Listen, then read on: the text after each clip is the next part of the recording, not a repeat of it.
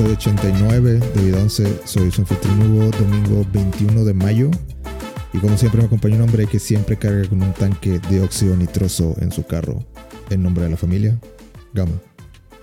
Hola, ¿qué tal Hugo? Un gusto estar aquí como siempre contigo. Así es. eh, ya tiene un tiempo que en, mi, en mis autos nunca puede faltar un tanquecito de óxido nitroso. Eh, nunca lo uso. Está ahí realmente como un recordatorio de lo importante que es la familia. Siempre que se suben me llegan a preguntar de cachis y esto qué es. Digo, "Ah, es por la familia. ¿Sabes quién es Dominic, nuestro señor Salvador Dominic Toreto? Déjame, te doy aquí una tarjeta. Agarra el tríptico que está ahí en la guantera. Vamos a la iglesia de nuestro señor Toreto. Y les digo, no, es que es una, es una metáfora, ¿sabes? O sea, ganar es ganar. Es una metáfora. Toda la serie es una metáfora para la familia. El, el- el- Es como lo que decía George Lucas, de que Star Wars es una novela Sí, no, gigante. Ajá. Pero en mi caso digo, que yo traiga el tanque en mi carro es una metáfora. Es, es porque ganar es ganar. ¿sí? Por mucho, por poco. Pero necesitas ese impulso extra a veces para... Metiste, Para ganar. metiste la frase de, de la película original, ¿verdad? Ganar, No, ganar no. es ganar. No, no, no. Esa es mía. Casi te gano. Casi te gano. La familia es ese impulso que necesitas a veces. Ese pequeño extra que te hace ganarle al estúpido de Brian En su Skyline. en su Skyline perfecto. Qué buen carro eres. Qué bien se veía. Aunque bueno, el Skyline es el de las dos. En la primera traía. No, sí trae un- Ah, no, sí es cierto, es la 2, sí es cierto. Mala, eso es, eso es muy mala. Ese es A ver, Fast 10.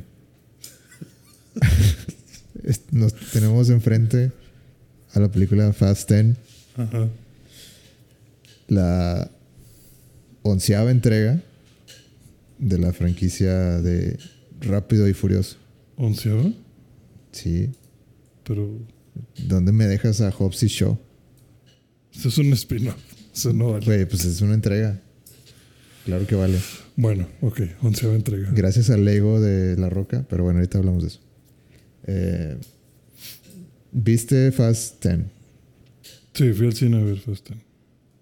A ver, vamos a empezar. Yo quiero, quiero tentar las aguas y preguntarte cuál es tu ranking de películas Fast. Supongo que las has visto todas, Eh, sí, lamentablemente. lamentablemente. Eh, a ver, ¿cuál, es- ¿cuál tú dirías que es el top 3? ¿El top 3? Sí, Güey, me lo pones muy fácil. muy fácil. Pues uno, dos y tres. ¿Tú crees que vamos, vamos a... eh, no. Bueno, O sea, el top 3 sin ordenar, yo No, creo que es 1, 2 y 3. híjole, no puedo, Bueno, estar, tal no- vez- no puedo estar de acuerdo con eso. Tal vez la 2 te la puedo sacar por la 4, porque la 4 a mí me gusta mucho. Pero no puedo ignorar la 3. Y la 1 creo que A ver, piénsale bien. Piensa, piensa, piensa en todos los momentos felices y tristes a lo largo de, de Rápido y Furioso. Ajá. Y a ver, ¿cuál es la mejor según tú? La 1. Ok. O sea, que digas la 1 implica muchas cosas. Ajá. Implica que te mueve mucho la nostalgia por algo que no existe. Como que por algo que no existe. La película de Rápido y Furioso ya es, muy diferente a la 10. Nada que ver. Sí, no, nada que ver. Definitivamente. Definitivamente tú, tú quieres otra cosa. Ajá, definitivamente. Estoy segurísimo de eso. Ok. Pa- ¿Te digo la mi favorita? ¿Cuál de es todas? favorita? La de Fast Five. La 5, Sí, la de Brasil. la de Brasil. Esa es, esa es una buena película. Ok. La peor película, Ajá. la 2. Too Fast and Furious es una menta de madre a todos, a, a todo el mundo. Mm, no sé, no creo. ¿Por qué? Eh, pues, ¿qué fue lo que no te gustó? Está muy tonta, el guion no sirve para nada. O sea, eh, aprende las. No sé, eh, toma nota de todas las cosas malas de la 1 Ujú. y, y le apuesta al doble. aumenta las, aumen- aumenta las apuestas en lo peor. Mm,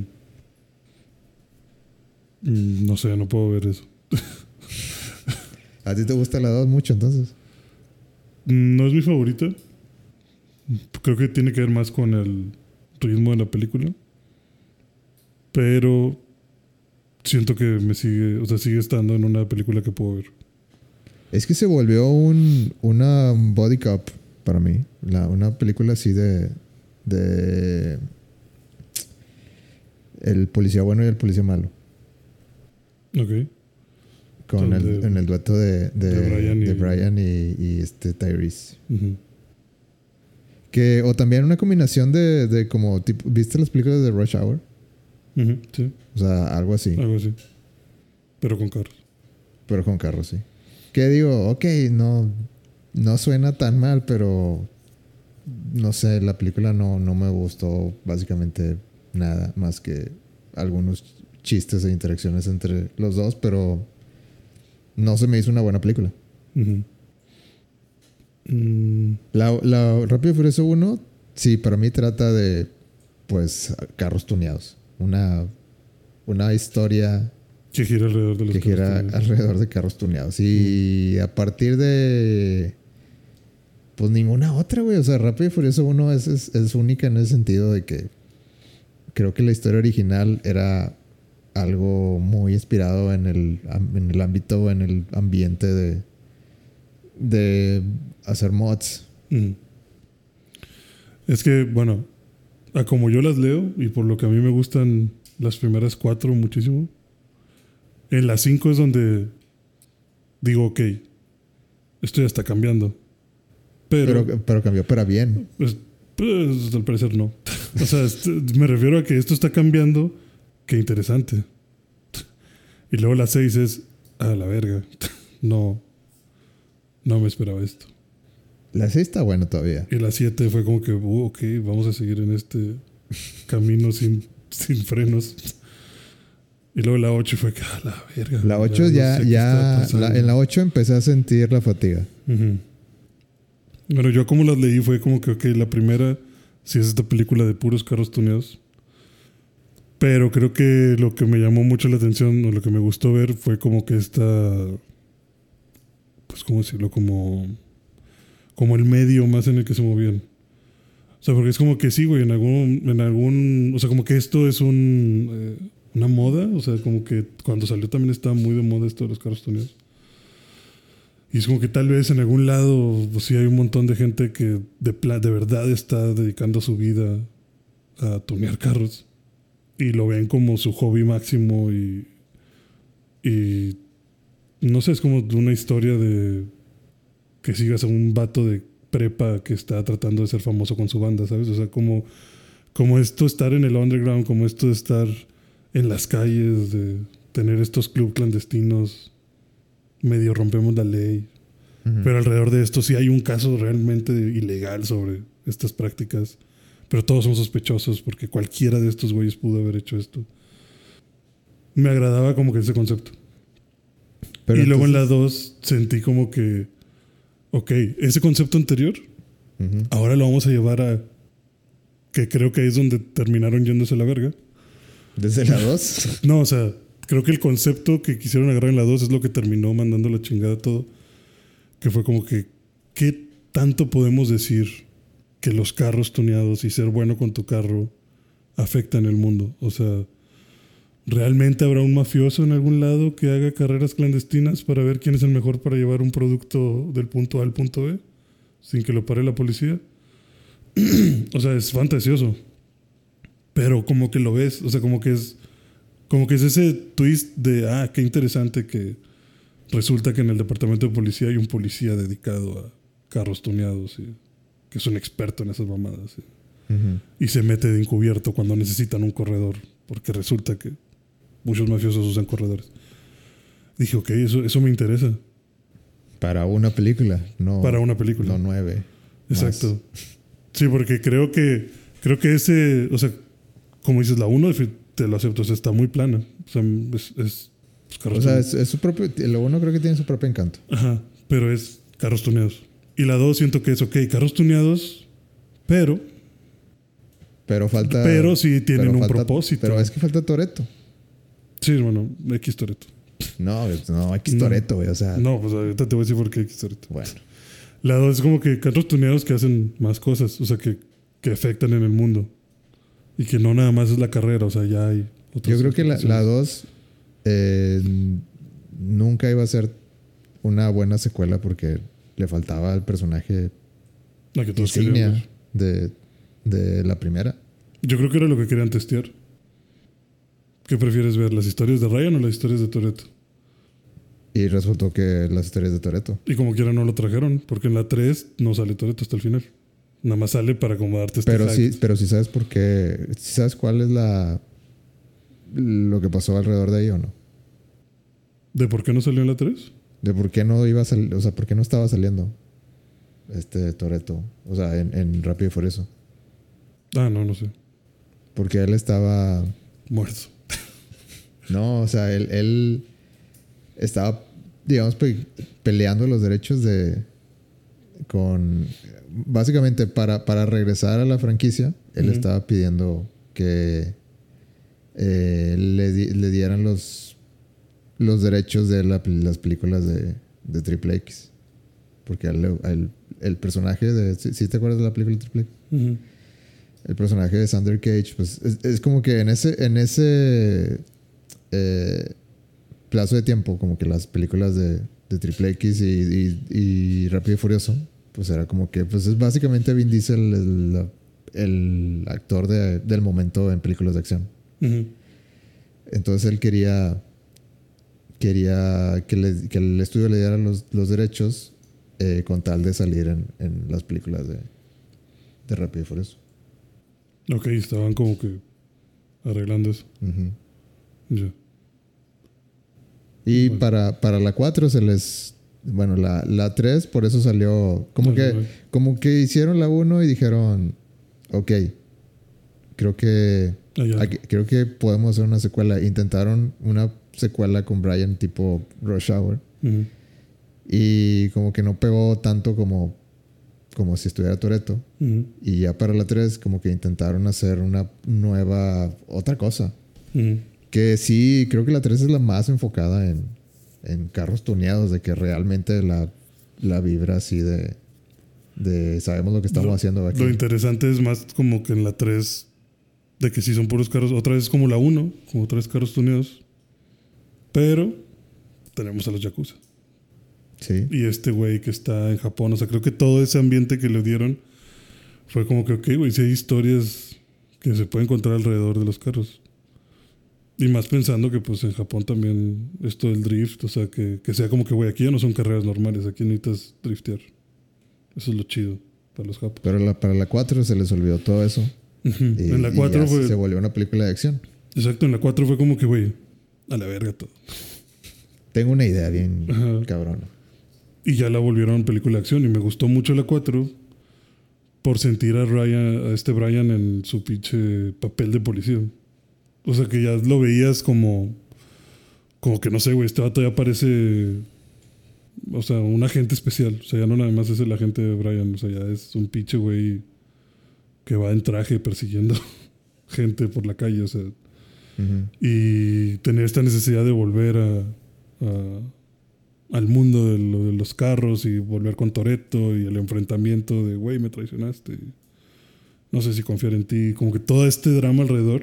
Sí, creo que... Dije, ay, güey, esto me está gustando. O sea, esto es lo que quiero. Esto sí me sí, agrada. creo que la 4 eh, sí es buena, pero no sé, hay algo, hay algo, no sé, tal vez es la historia medio oscura que quieren contar, no sé, que no me cae Sí, tan- de hecho está como muy oscura la historia, como todo muy triste o todo muy, muy tenso, ¿no? Como muy de persecución. Ajá. Incluso este constante de que Brian está en el caso y Toreto siempre está un pasito adelante.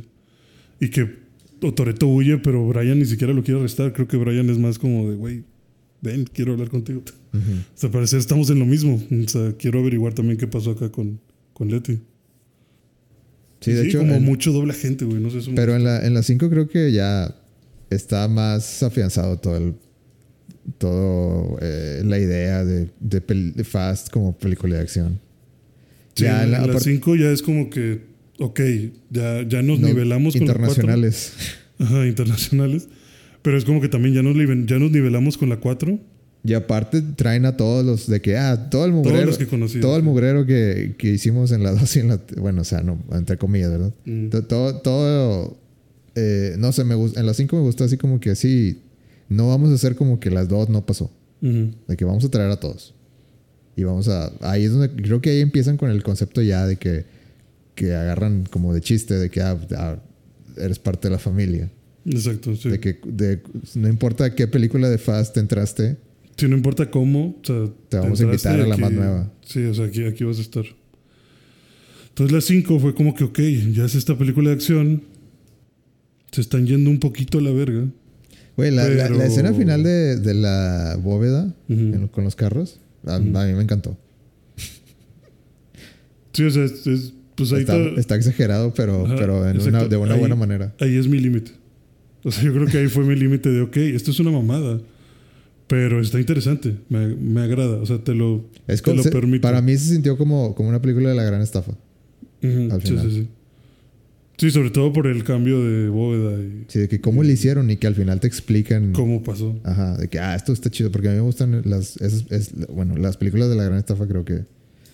eh, son de mis películas así de robo favoritas. Sí, o sea, como estos estoy inteligentes en cuanto a no todo lo que parece. Tipo los ilusionistas también, ¿no? O sea, Pero también, o sea, sabía que. Pues era, era como que un truco que podían usar contadas veces. O sea, yo sabía que después de las 5 era muy poco probable que se sacaran algo así como que, ah, otra, otra gran estafa. Y pues sí, se, se volvió película de acción. Este, pero bueno, llegamos a la 10, güey. Ujú. Sí, vamos a la 10. Eh, contra todos los pronósticos. Ujú. ¿Qué te pareció la 10? Bueno, yo. No, sí, voy a decirte, no me gustó. no me gustó. eh, Voy a andar sin rodeos. está de la verga. Para, para mí está de la verga. Eh, como te digo, la 5 para mí fue el punto de quiebre. La 6, la 7, la 8 se fueron superando cada vez. Y ya llegó un punto en el que mi ¿Qué, límite. qué es lo de- que hicimos en esta que ya este eh, rebasó rebasó el, o sea, la gota ya No, pues es que lo ante- eso es lo que quiero, cayó. eso es lo que quiero llegar. O sea, todas las, desde las 6, 7 y 8, ya se han encargado de rebasar el vaso, pero cabrón. O sea, ese vaso estaba lleno, me lo pusiste afuera en un tsunami. O sea, ya, se fue a la verga ese vaso. Yo, yo ya no quería ser parte de este círculo vicioso. Y yo estaba muy propuesto a no ver la 9. Por razones. la vi. Pues, sí, con- con- terminé yendo a, a ver la 9. A mí Sin me gustó, o sea, la 9 no me acuerdo nada, te voy a ser sincero. Eh, pero me gustó que, que el chiste de los fans o, de, o de la, del internet era como que, ¿y qué van a hacer ahora? ¿Van al espacio? Y en la 9 Sí. es como que, efectivamente, Vamos vamos, a o sea, como que sabemos, sabemos que, que somos el chiste, pero pues vamos a, vamos a hacer lo mejor que podamos con eso. Exactamente. Eso es lo que, eso es lo que a mí me terminó mamando de la 9. A mí no me O sea, gustó la a 9. mí me gustó mucho la 9 o... No, o sea, bueno, no quiero decir me gustó La mucho. disfrutaste. Sí, quiero decir que la disfruté mucho y que dije, ok, no fue una pérdida de, de dinero venir a ver esto al cine. O sea, la estoy disfrutando, me estoy riendo. La historia la estoy, o sea, está soportable y sus mamadas están soportables. Y yo creo que desde ahí me di cuenta de que, ok, no me molesta que hagan mamadas. No me molesta que, que se inventen chingadera y media. No me molesta ni siquiera que vayan al espacio en un carro. ¿Qué te molesta? Me molesta cuando se lo quieren tomar en serio. O sea, me Es que, molesta. es, que, es que te lo tienes que tomar en serio en cierto nivel. Porque Exacto, en cierto nivel. Pero la 9 me gustaba que tenía como que esta. Yo lo podría comparar como que una bombita de presión. En el que las cosas ya estaban muy tensas y muy en serio de que no, sí, vamos a ir al espacio y no sé qué. Y luego salía pinche Tyrell y decía: ¿Han pensado que tenemos mucha suerte de que no estemos muertos? Sí, Y es- todos como que, güey, cállate. no, O sea, no, espérense. No, no, sí, o o sea, sea, tengo un punto aquí. O sea, ¿qué tal que somos invencibles? Le- letting cook, ¿has visto el, el meme? sí. Déjalo que cocine. Y me gustaba sentir que la película es como que sí, está seria. Pero al mismo tiempo te doy indicios de que sí, güey. Ya sé que soy el hazme reír tuyo. O sea, ya sé que soy meme. Soy una película de memes vivientes. Y no, no te lo quiero ocultar. O sea, definitivamente. Es más, antes de que todo es el meme, yo voy a mencionar el meme en la película. Ujú. Y eso me gustó.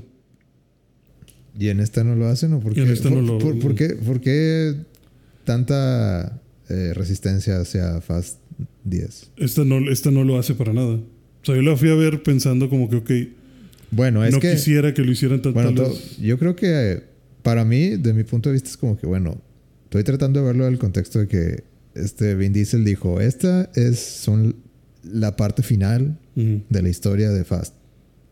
O sea, empezó diciendo que estas son las últimas dos películas, va a ser parte 1 y parte 2 y nos vamos. Parece que ahorita ya cambió el plan, pero el chiste es de que eh, si vas a hacer una, un desenlace de todo, creo que te lo tienes que tomar en serio.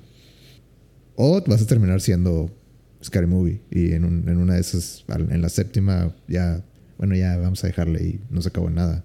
No sé si me explico. O sea, como que estoy tratando de defender algo que no he visto, pero siento que por ahí va de que de que se está tomando en serio. Como pues es que en cierto modo se tiene que tomar en serio el desenlace.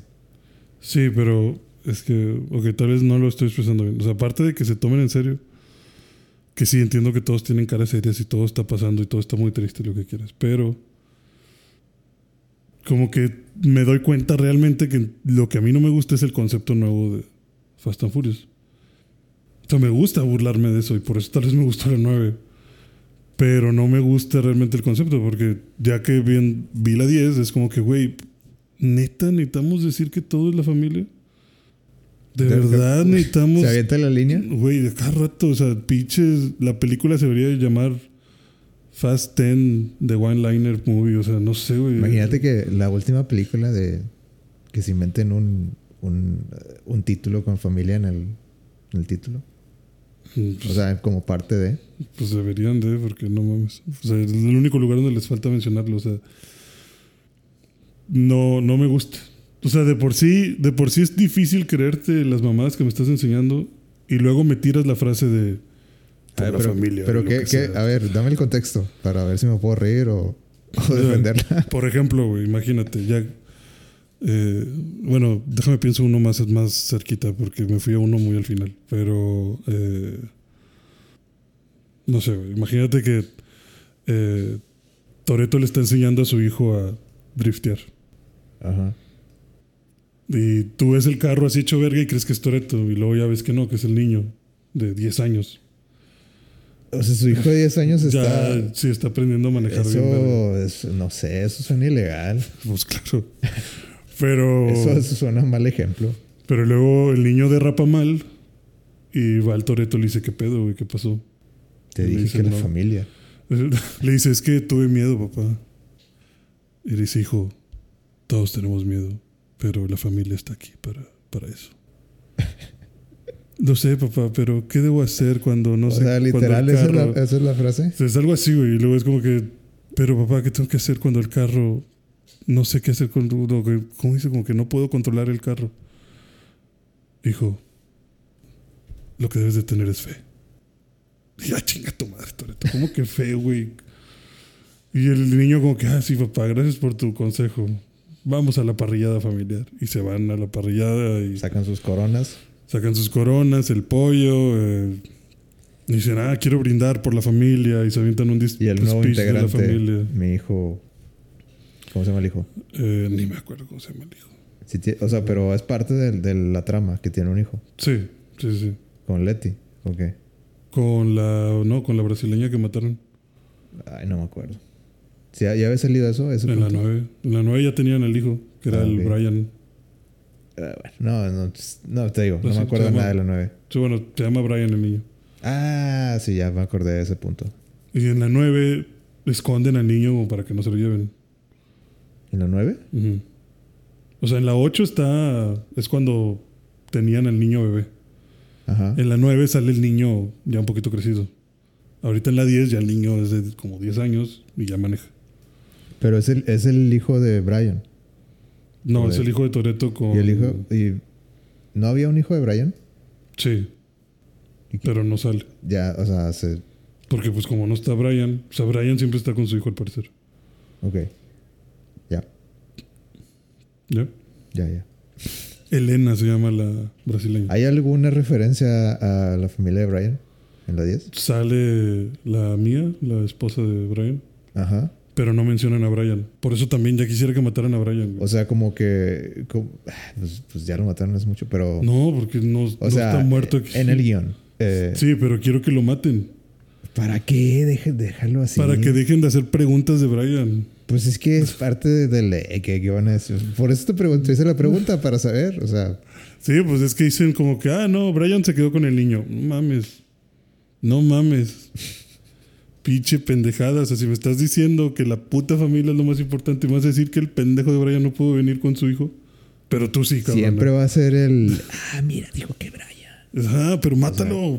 No, pues es que en todas las películas va a ser así como. pero es que hubiera estado increíble Como que que, el, susurro en, en el- la sala de cine de. Sí, que dijo, dijeron. Brian.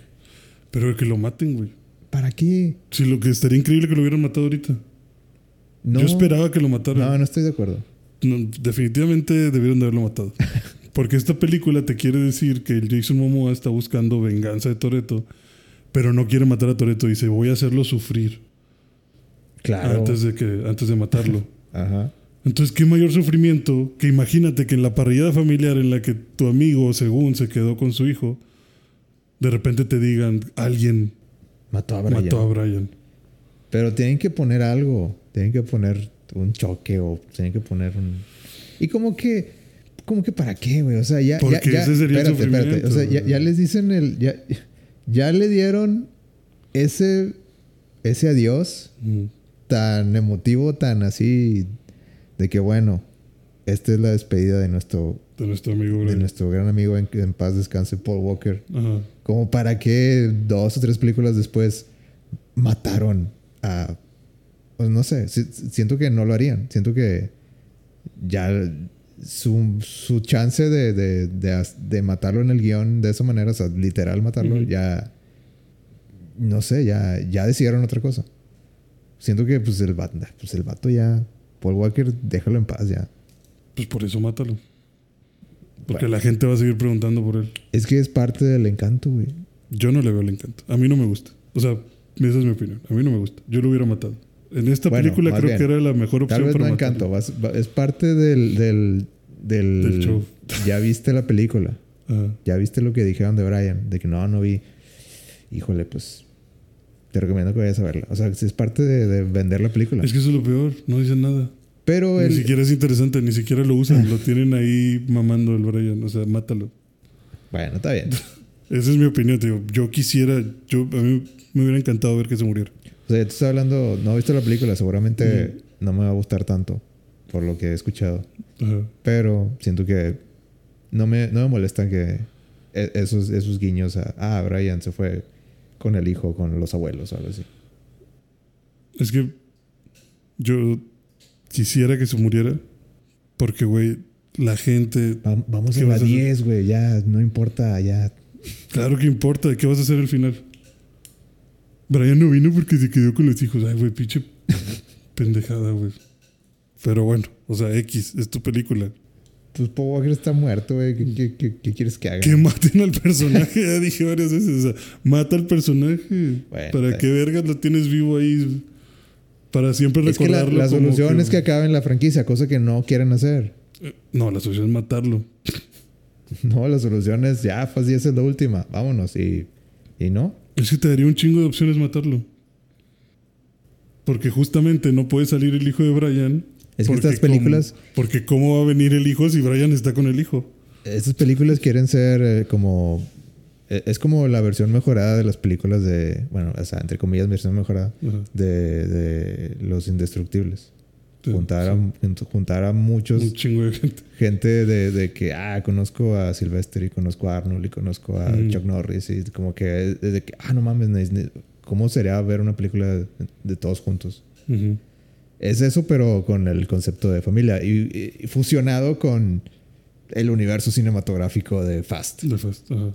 Que es lo que puso Marvel de moda. Pero Sí, bueno. pero bueno, si no, te, si no te gusta, pues, pues bueno, no, no son para ti. Sí, no, no, definitivamente no son para mí. Pero definitivamente estas películas son como que, pues no olvidables, pero, o sea, de cierto modo sí, a mí sí se me olvidan. Sí, sí, definitivamente. Pero son así como que disfrútaselas en el momento y olvídate mañana de eso. Ujú. Sí, exacto. O sea, son desechables. Pero te digo, yo fui, no la disfruté mucho, no, no me agradó. Me encantó el personaje de Jason Momoa. eh, Ah, no pude dejar de tener justo estas ¿Cuál sensaciones. es? de- O sea, que es hermano de quién? Porque ya sé que es hermano porque es familia. No, no es hermano de nadie. Sí. Es hijo. es hijo del vato que le roban la, bóveda en la 5. Ok. Y él estaba ahí cuando robaron la bóveda. Conectando con la mejor película. Viene ahí. Exacto. Entonces él está buscando venganza de Toreto porque mató a su papá. Y porque ¿Es lo dejó en hijo, la quiebra. ¿es hijo del- de la bóveda? Del vato de la bóveda, sí. ¿Y qué andaba haciendo en la película? ¿Te explican? Estaba ahí, de hecho. Sale como una Yo no escena. lo vi en las 5. Sale una escena en la que la bóveda tira un carro por un puente. En ese carro iba el vato. La bóveda, o sea, lo tiraron de un puente al güey. Sí, o sea, mueven la bóveda y choca con el carro en el que Y sale así como Jason Momoa, pelo largo, todo. Sí, así como Aquaman. Ok. Entonces él cae al mar, se, pues está medio muriéndose ahí, sale y ya que sube, pues ya ve que está muerto su papá. Entonces se queda sin dinero, se queda sin empresa, se queda sin el papá y cagado con Toreto. Entonces empieza a buscarlo para, para John, Cena, vengarse. John Cena sale. Sí, sí, John Cena sale. John Cena, eh, refrescame, es Es hermano, de Toreto. Sí. No se parecen en absolutamente nada. Pero. Son blancos y mamados. O sea, son de, la son de sangre, ¿sí? Sí. Sí, sí, son de sangre. Ok. Eh, y, y él era el villano de la 9, o de la... Sí, ¿no? De la 9. De la 9, sí. O sea, él estaba. es- no, creo que no era el villano principal. O sea, nada más estaba ahí de cagapalos. O la 8. No, la 8 no es la del búnker. La del pinche submarino. La 8, me, yo recuerdo que se acaba con que están en el hielo y creo que hay un submarino en el hielo. Y creo que la mala es Charlize Theron. Sí, no, en la 9 es donde sale el hermano de. Ok. O sea, ya, ya son compas en esta Sí, nueva. en la, en la 9 arreglaron sus problemas. Que te quería matar, pero bueno, ya. Pero ya no. Eres mi hermano. Y aquí sale y Los salva- hermanos Gallagher. Gallagher. Aquí sale y, pues sí, ayuda, ayuda mucho al hijo de Toreto. Porque como te digo, este vato lo que quiere es hacer sufrir a Toreto, entonces empieza a poner trampas para que sus amigos pierdan prestigio, para que los encarcelen, para que se vuelvan fugitivos, les empieza a arruinar la vida, les empieza a hacer eh, mamadas para que, para que las cosas les salgan mal. Entonces, en lugar de estar ya como unos güeyes reconocidos eh, que son ayudantes de la agencia en la que de inteligencia de Estados Unidos y la chingada, ahora son de los más buscados en el mundo porque hacen justamente un atentado en Roma en el que intentan destruir el Vaticano. ¿Por qué intentan destruir el Vaticano? Nada más. No, ¿En serio? ¿No más? Suena, suena como que nomás, o sea, realmente este vato los engaña, o sea, engaña al equipo de los Fast y se van en una misión. O sea, justamente O sea, Jason Un- Momoa los engaña. Ajá, sí, o sea, les hace pensar que necesitan ir a robar un, un chip para Estados Unidos. Ellos creen que están trabajando para la agencia. Toreto, por alguna razón, decide, ¿sabes qué? Le creo. Yo no voy a... No, yo, Ah, yo no voy a dirigir esta operación. ¿Por qué no la diriges tú, Tyrell? Y pues la dirige este vato. Entonces se van todos menos Leti y Toreto. Ajá. Y resulta que pues allá se los chingan y realmente no los están, no era, o sea, era una trampa. Lo que se roban o en lo que se terminan metiendo es en un camión con una bomba. El camión lo manejan solos, se maneja solo, se maneja en automático. Entonces el Jason Momoa lo Es está, un Cybertruck. eh, sí, es un Transformer que trabaja para Jason Momoa. Entonces Jason Momoa lo va, lo va controlando desde lejos. Y en sí es como que, güey, esta bomba va a destruir Roma. O sea, independientemente de, de dónde la pongas, o sea, va a destruir gran parte del lugar. Y el Jason Momoa, mientras va manejando, se voltea con los güeyes que tiene de ayudantes y les dice, ¿qué dijeron? ¿Que volemos el Vaticano? Se van a ir al infierno y cambia dirección y se va al Vaticano. O sea, nomás porque es como que, ah, ya, ya llamamos la atención. Qué interesante sería destruir el Vaticano. Y se van y, y pues ya, nomás por eso van para el Vaticano. Como quieran, no lo destruyen. Entonces Jason Momoa quiere, eh, quiere venganza con Toreto y la manera de, de tomar su venganza es matando a su familia. Sí, porque el vato le dice, o sea, las últimas palabras que le dijeron su papá, que le dijo su papá fue como que eh, no aceptes como pago la muerte cuando deberías de cobrar sufrimiento o algo así. O cuando la deuda es sufrimiento. Qué malas últimas palabras para ir. Bueno, es que eso se le iba, eso, o sea, eso fue como que, y recuerda, hijo, en los negocios nunca ta ta ta. Siempre cuídate del, Y, y se sube y siempre cuídate del SAT. Ajá, y es como que necesito ir a trabajar. Y se va y luego ya pasa lo de la bóveda y pues ya no vuelven a hablar. Entonces, como que el vato dice, ok, entonces mm, sí te, sí te va a matar. Pero primero quiero ver que sufres. O sea, Ajá. quiero que sepas que todo por lo que trabajaste, que todas las personas que conociste, que todos a los que te estás involucrando están sufriendo o muertos o les va de la verga. Y parte de eso es también raptar a tu hijo y chingarme a tus amigos y demás. Entonces Jason Momoa va y rapta al hijo de, de Toreto. Toda la película está intentando raptar al hijo. Ok. Entonces, ¿Y el hijo es parte de, de las escenas de acción o no? O nomás es como. no, que nada más, te- o sea, te digo, llega está ahí el, para que lo rescaten. eh, está el hijo con Mia y en eso llegan los de Jason Momoa a querer raptarlo, pero llega John Cena y los ayuda y él se va con el niño. Y entonces él está protegiendo al niño. O sea, toda la película el niño está con John Cena. Vi que hay una escena así muy rápida, no sé si te diste cuenta, pero John Cena está entrando a, a un aeropuerto Sí, y se topa con unas personas. sí. ¿Le entendiste? No. O sea, No Se hizo- supiste. que- ah, se, se te hizo como que, ah, una escena más. sí, como que ah, pues, te quieren demostrar que el vato está torpe, no sé. Mm. Es un cameo del baterista de 21 Pilots y su esposa. Ah, ni idea. Bueno, nomás para que sepas. No, no hubiera tenido cómo reconocerlos. Sea, sí vi que pues es un vato y una vieja, pero y que están como que Sí, nomás les dice, o sea, sí la vi en, en redes. Y pues sí, John Cena nomás dice de que, ah, de que, eh, sí, muévanse, no sé qué. Y ya. te dice, ¿por qué no pasan por aquí? Y yo me voy a quedar acá. Y ya se queda quieto hasta que pasen porque pues estaban bailando ahí.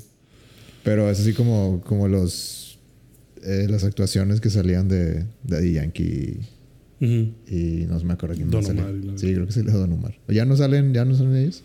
Pues aquí no ha salido. Nadie, sí. Yo sí quería que salieran. Este. Bueno, pues ya Toreto anda en ese pedo. Toreto se escapa a Brasil, porque pues en Brasil es donde tiene a toda su gente. Se me hizo muy chistoso que mencionaban como que, güey, esto de Toreto parece una secta. O sea, como que, como que la familia, como que tú unes a la familia y. Los está manipulando. Ajá, sí, o sea, como que Toreto. Sí, porque cuando ya digo, cuando sale lo de Roma, de que hacen lo de la, la bomba, Ajá. este güey, o sea, los empiezan a investigar de que estos güeyes siempre fueron terroristas. O sea, nos quisieron ver la cara y confiamos demasiado en ellos. Y luego fue como que, pues sí, simplemente mira, o sea, actúan como un pinche, como una secta. O sea, como esto, esto de que te, te dicen familia y te unes a ellos y te invitan a parrilladas. Eso es de. Eso, Eso es- no es normal. Eso es de sectas. Y yo dije, ok, definitivamente puedo ver que esto sea una secta porque, pues al parecer recoges a quien sea y le empiezas a decir familia. Pero se me hizo chistoso, eso, eso me gustó. Que con un mal enfoque sí está raro todo este concepto de la familia. Eh, y pues sí, la película va muy de eso. ¿Y qué pasa con el personaje de Jason Momoa? ¿Ya lo van a reutilizar para después o no? Porque leí que, que la película O sea, se queda como cliffhanger. Sí, no, Jason Momoa aquí va a estar. Jason Momoa parece pinche Jigsaw. Que, que la mente maestra de todo. Ujú. De que, ah, sí, yo planeé. Sí, todo esto está planeado, sí. Sí, o sea, el... El vato realmente, te digo, les quita la fama, hace que encarcelen a Leti, eh, los convierte en los más buscados, rapta, mat- mata a un amigo de Toreto de Brasil. No lo reconocí. Eh, probablemente los que más le sepan sí lo van a reconocer. Este resulta que la Elena tiene una hermana y Toreto la conoció también en Brasil. ¿Quién es Elena? La güerita, la que conocen las cinco. Ah, ya. Mm. Es que siempre se me olvida ella. Pero sí. ¿Es, la, ¿Es la de la que iba con la roca? Ajá. Ya. Bueno, el hijo de ella y Toreto es el pequeño Brian. Ok.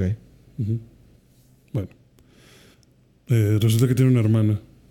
Pues ya medio le ayudan en Brasil, pero pues nomás la mencionan y ya es, es como que, hey, nos vemos. O sea, Es o que sí, siempre estuvo bien raro, ¿no? Que tuviera un hijo con ella. Bueno, a mí se me hizo raro. pues que si andaban juntos. Sí, pero no sé, no, no se me hizo como que, ah, ok, tiene un hijo, ah, o sea, no me transmite nada esto, ok, tiene un hijo. Ah, ok, sí, pues sí, nada más fue como que de repente, ah, bebé. Sí, O sea, se siente así como que, ah, nomás para, es para hacer drama con Leti. Exacto. Sí, de que no, Leti, pues es que tú no estabas. Pensé que estabas muerta. Pero Leti quiere mucho al niño, al parecer. O sea, son una familia normal. Qué bueno, bien no, por Leti. No son disfuncionales ni nada. Eh, No, pues hay que promover la imagen de la familia, por eso. Sí, no hay más aquí. Mm. Y pues ya se van a. No sé realmente dónde chingados están, pero viajan de Brasil a algún otro lado. Y ahí es como que todo el pedo este de, de la, la última persecución y que ya el Jason Momoa los empieza a atacar muy cabrón. Este. Vi que esta película es como, como Infinity War. Se siente como que esto no ha acabado, muchachos. Si quieren ver la resolución, Sí, no, no acaba. O sea, matan a, a John Cena. ¿qué? Muere John Cena. O sea, o sea, es el golpe de que, ah, no mames, es Ajá. venganza. Sí, o sea, siguiente. Es, creo que sí. Que Nah, pudo haber sido John Pero, o sea, Cena y- a ver, ¿qué tan, qué, qué tan cadáver estaba? Esa es la otra. O sea, vale verga si se murió o no. Lo van a volver a traer. No importa. De alguna forma sobrevivió el señor. Pero, o sea, ¿cómo lo matan? Se suicida. O sea, se, Se, sacrifica. se sacrifica. Sí, o sea, Pero, ¿hay cuerpo o no hay cuerpo? no, claro que no hay cuerpo. Porque necesitamos que regrese. Va a regresar. O sea, no está muerto. A nadie engañan con Pero a ver. ¿qué hizo? ¿Qué hizo? Quiero, quiero ver las posibilidades. Eh, el John Cena te digo que tiene un pinche eh, carro que le dispara misiles. Y en ese carro está escapando con el pequeño Brian de todos los güeyes que trae el Jason Momoa atrás de él. Toreto los, Dice, al- "Ve, Súbase, sobrino. Ajá. Toreto los alcanza por ahí. Y Toreto ya rescata a su hijo. Y ya el niño está con Toreto. Pero los empiezan a acorralar. O sea, como que el Jason Momoa decía, güey, yo sabía que ibas a venir acá. Entonces te tengo una trampa. Activaste mi carta de trampa. Ajá, sí. 20 carros acorazados. Ya va a morir Toreto y el niño. Entonces, el John Cena es como que, ok, voy a abrir, le dice como que te voy a abrir camino. Y el Toreto es de que no, no. Lo que hace es que dispara sus misiles hacia el suelo. John, no. ¿Cómo se llama? Ni idea cómo se llama. I can see you. I can see. No. Lo que hace es que apunta sus cañones al suelo, los dispara y eso impulsa el carro hacia arriba Güey, es que y hace que le caiga me, imagi- encima. me imaginé todo el- toda la toda la escena así de o sea así lo que de que can see you y así de que Mm. me puedo pensar de seguramente o sea no me sorprendería en lo más mínimo que lo hicieran Sí, no, no me sorprendería tampoco. me pregunto por qué no lo habrán hecho. Pero no, simplemente es como que. Como que pues ya. Tengan, tengan una feliz vida. Pues es que te digo, está lleno de one-liners. Dice algo como que ya no tengo miedo, Toreto. Ya estoy en paz. Ay, la verga. gracias por todo Sí, sí, le dice gracias por todo, hermanito. Y a tu gracias, hijo gracias también. por estos dos meses Sí, gracias al pequeño Brian porque ya no tengo miedo. Y ya Se, se avienta en el carro y el carro cae encima de los demás carros que vienen de- del Jason Momoa. Eh, hace una mega explosión porque pues tiene más Misiles. bombas el carro si tiene misiles. Y entonces explota bien cabrón y Toreto pasa por el medio y pues ya pareciera que se escapan. Pero no escapan. Llegan a una pinche presa y en la presa se estacionan dos trailers llenos de bombas. Y pues le dicen a. Le dice el Jason Momoa de que, güey, pues ya valiste verga. Ya es momento de ¿A que. poco pensaste que, ¿Sí, ¿A poco pensaste que no había pensado yo? que que- John Cena me iba a detener? Ajá. Entonces ya se ve todo perdido. Y en eso llega el grupo de. Este. El Tarel, la chava nueva que tienen programadora. Este. ¿Es parte de la familia? Sí, sí, es parte de. El Hank. Este. Todos llegan de regreso. ¿Sale Gal Gadot? Espera. Vienen todos de regreso y, Sí sale, y- y ¿verdad? es como que, hey, te vamos a salvar, Toreto, venimos por ti en este megavión. Y luego nomás sale pinches tres misilazos, ¡pum! derriban el, el avión. Y el Toreto, no, mi familia.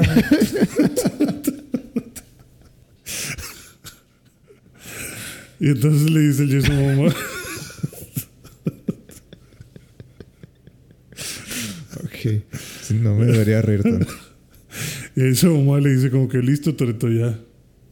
Tu esposa está en la cárcel, tu familia está muerta, Eh, Bueno, es que, es tu que, hermano está muerto. es que es lo, hay- es lo que hay que hacer, güey, en el guion. O sea, pero, pero me da risa. O sea, me da risa que, que ya se redujo tanto a Ah, familia. Ya no te queda nada de familia, Toreto. No. Sí. Se le dice, ok, ya se acabó el sufrimiento, ya es hora de morir. Y luego, no recuerdo bien qué dice Toreto, pero dice algo como que, pero cometiste un error. ¿Cuál? Si ya te quité todo, no me quitaste mi auto. Y arranca en el carro y brinca por la presa y pues al parecer el carro va manejándose muy bien en, en vertical. Y terminan, eh, terminan de que ya al fondo de la presa y están a salvo el Toreto y el niño. Pero luego le dice Jason Momoa de que, ah, ok, pues justo tenía preparado esto y explota la presa. O sea, la, la, la cortina que está en la presa la destruye y pues ya viene el pinche maremoto encima de Toreto y del niño. Ajá. Y es como que, güey, pues ya valiste verga, ¿no? O sea, no hay forma de que escapes de aquí. O sea, esto ya se acabó. A ver con qué carros te escapas. Ajá. Y ya ahí se corta la película. Ese es el final de la película. Es todo lo que pasa. Y ya, ahí, o Sí, o sea, acaba. no hay after credits ni nada. El after credits que hay es que Letty y Charlize Theron escaparon de la cárcel en la que estaban, que está en la Antártida. Y van, Ah, recuérdame por qué están ahí.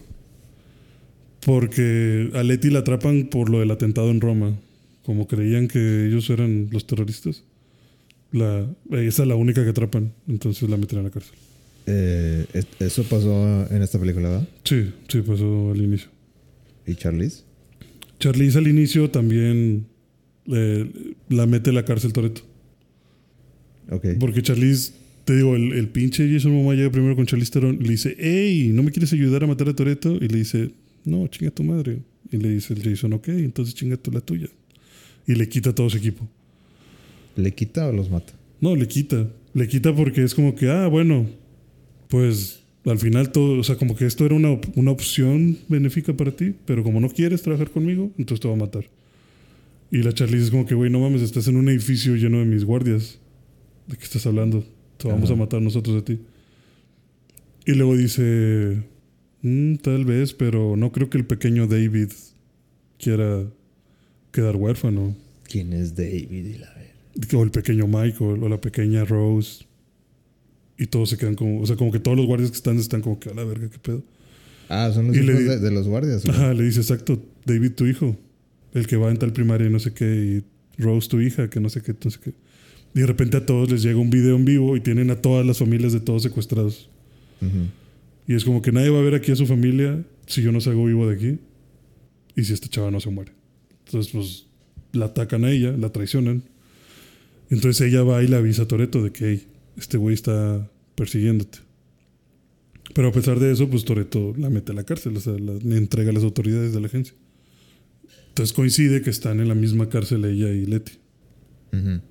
Y la usan para ayudar a la a Leti a escapar. Ok. Que ese escape de Leti está muy X. O sea, realmente simplemente eh, van, la hieren, va esta Brie Larson, que es, ¿Y ella qué onda con este? un- No, hay un sinfín de personajes. es la hija de Mr. Nobody, que era el, el líder de la agencia antes que ella, En la 8. en la 8, pero que está desaparecido. Entonces, como está desaparecido, ahora ella es la, la que podría asumir el mando de la agencia, pero se lo niegan. Entonces ella anda actuando ahí por su cuenta y está ayudando a Toreto porque ella es como que, güey, es que no puede ser que estos vatos nos hayan traicionado. Ellos dieron todo por, La familia. por la familia, por la agencia. Como que esa familia está cabrona. Entonces, Y luego de Chris, Tyrese. luego Chris Terese y la otra chava, pues, te digo, estaban en Roma también, pero ellos se escapan. Ellos están tratando de ¿Pero qué más contactar con? Toreto. Nada, nada más están ahí pendejeando. O sea, están dando vueltas porque, o sea, al final es como que pasó lo de Roma, todos nos esparcimos. Y hay un punto de reunión al que todos queremos llegar. Y toda la película es queremos llegar a ese punto de reunión y que no nos secuestren al, al niño. Entonces estos güeyes van por la calle de Roma, por las calles de Roma, eh, buscando quien los ayude, quien les preste un carro, quien les rente un avión. Y pues están en eso. Pero es como una mini side quest que ellos tienen aparte. Entonces la Brie Larson se involucra para ayudar a sacar a Letty de la cárcel. Ok. Entonces la lastima, o sea, va a verla como si fuera gen- como si fuera un agente. Simulan una pelea y ella la, la hiere, la cuchilla. Entonces la meten a, a una sala de recuperación. ¿Y qué pasó con. Charlize con- Theron está ahí también. ¿Qué pasó con Gal Gadot? Bueno, en la escena post créditos te muestran que ya que salen Letty y Charlize Theron, pues van caminando por la Atlántida porque pues no hay otra forma de salir de ahí. O sea, pero sali- ¿cómo salieron? ¿De que. ¿Solas? Eh, están en la cámara esta de medicina. Charlize hackea las, las camas porque las tienen amarradas. Se liberan. Y luego hackea el sistema para que en lugar de que estén donde están los guardias, en lugar de que estén aventando oxígeno, Ujú. lo cambia por anestesia. Entonces les da como que un boom de anestesia, se quedan todos noqueados y aprovechan para salir de la cárcel. Ok. Una cárcel de alta seguridad en la Antártida. Está bien. A esas alturas, en la, no. con la película ya está bien. Dale. no importa. Este. Y salen y pues se abrigan y no hay, no hay eh, transporte, entonces tienen que caminar. Y Leti dice como que no mames, güey, en serio, vamos a caminar, pinche plan pendejo. Ya, no volvemos a ver a Leti. Hasta la escena post créditos en las que está caminando con Charlize Theron. Y luego de repente le dice Charlize como que, ah, es aquí. O sea, suben una montañita. Y le dice Leti como que, ¿aquí qué, güey?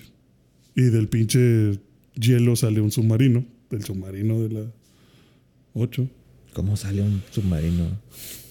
Sí, sale y rompe el hielo. Y de ahí sale Galgado. Pues es un submarino pequeño. No, un submarino nuclear. El submarino nuclear de la 8. Ok, entonces ah, se habló con Gal Gadot para. Oye, aquí, aquí nos vemos. Ajá, o sea, pareciera que Charlize Theron siempre ha estado trabajando con Gal Gadot. Y ahora que Charlize se unió a, a Vin Diesel, pues Gal Gadot, que ya era de Toreto, también regresó. O sea, no entiendo, no sé qué verga está pasando, pero Gal Gadot viene- doble agente. Sí, pareciera que Gal Gadot pudiera haber sido doble agente, pero la cosa es que vino y pues ella es la que viene a rescatarlos con el pinche submarino.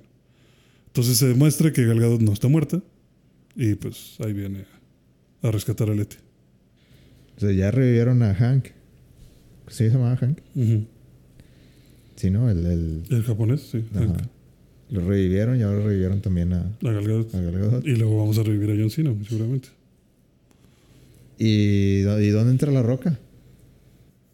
Hay una segunda escena post créditos A huevo.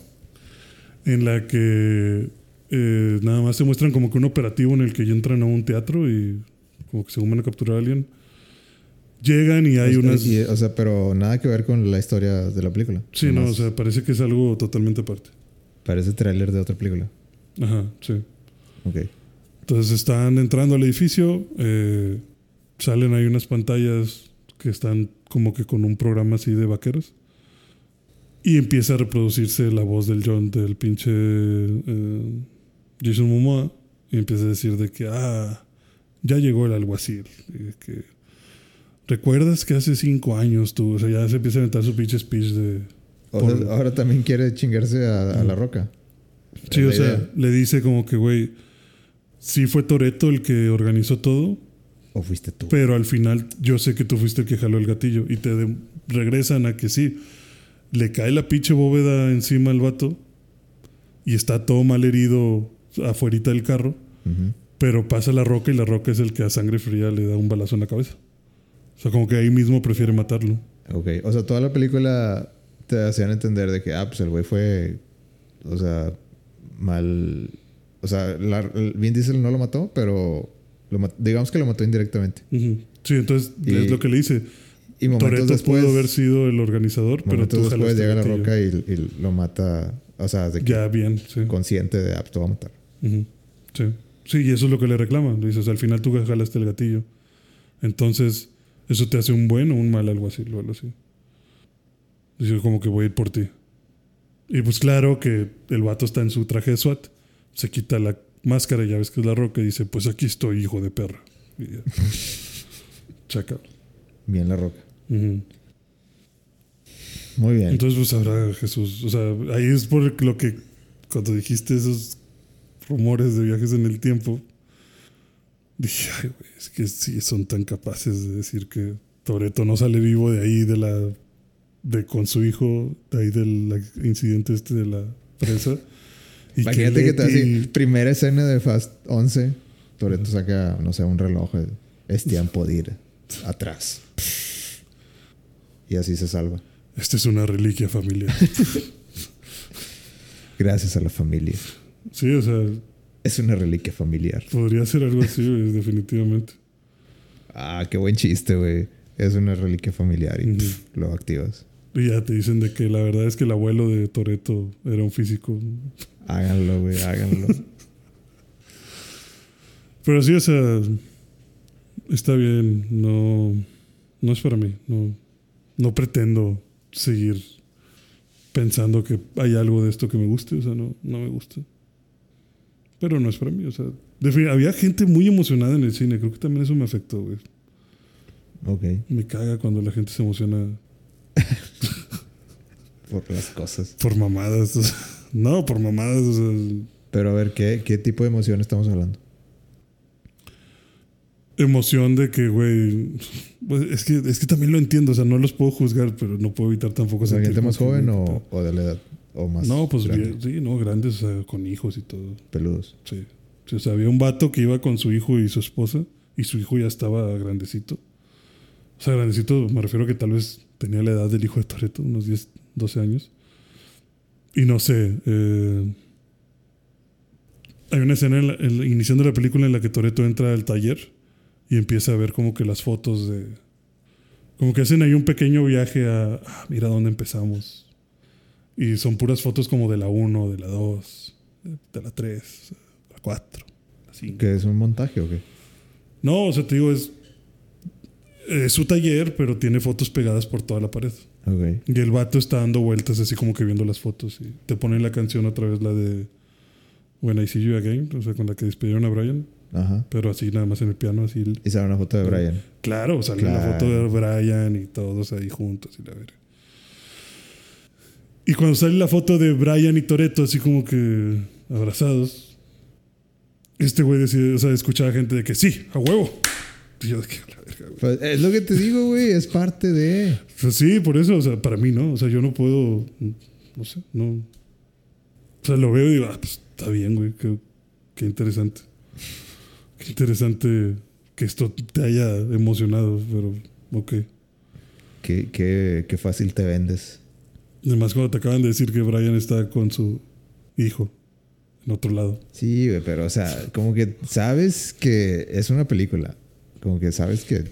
Es como que te quieres meter en el mundo de la película, aunque sabes que es pura mentira, pero Mm. quieres creer que Brian sigue vivo. O sí, bueno, a mí me mata que no, no sé, no puedo. Simplemente con esta serie de películas no, nunca he sentido que me pueda meter al mundo. Y justo no siento que me pueda meter por todas las frases que se avientan. O sea, como que tengo una barrita de cosas ridículas que puedo aguantar. Exacto, sí, como de cringe. Y cuando esa barrita se supera, necesito un cooldown de, güey, necesito que pase el tiempo para, para bajar esto. Y esa barrita, pues la llenas muy rápido con muchas cosas de la película. Pero luego te avientas esas frases de necesitas fe, necesitas familia. La familia lo puede todo. Mi carro es la mamada. Y es como ah, la verga. O sea, ahí es donde ya me botas y digo, no, ya no quiero, ya no quiero estarte escuchando. Ya no quiero seguirte viendo. Y luego como que otra vez voy agarrando ritmo y digo, ok, ya, ya se pasó el cooldown, ya mis niveles de cringe se bajaron, vamos bien, vamos bien. Y lo vuelven a hacer. Y luego lo vuelven a hacer. Es como que Toreto, cállate, cállate tú y tu familia. por un momento, por un segundo, cállate. O sea, no digas eso. De perdido, búrlate, pero no me lo digas con esa cara tan seria. O sea, no sé. Yo no puedo con eso. Pero te digo, al parecer fui el único que no le gustó. O sea, la sala entera Gritando. Está, sí, o sea, ah, te lo juro, aplaudieron, había gente diciendo a huevo y no mames con madre. Y de que cua- cuando sale John Cena, por ejemplo, no sale quién es. El vato está todo vestido, o sea, está todo como cubierto.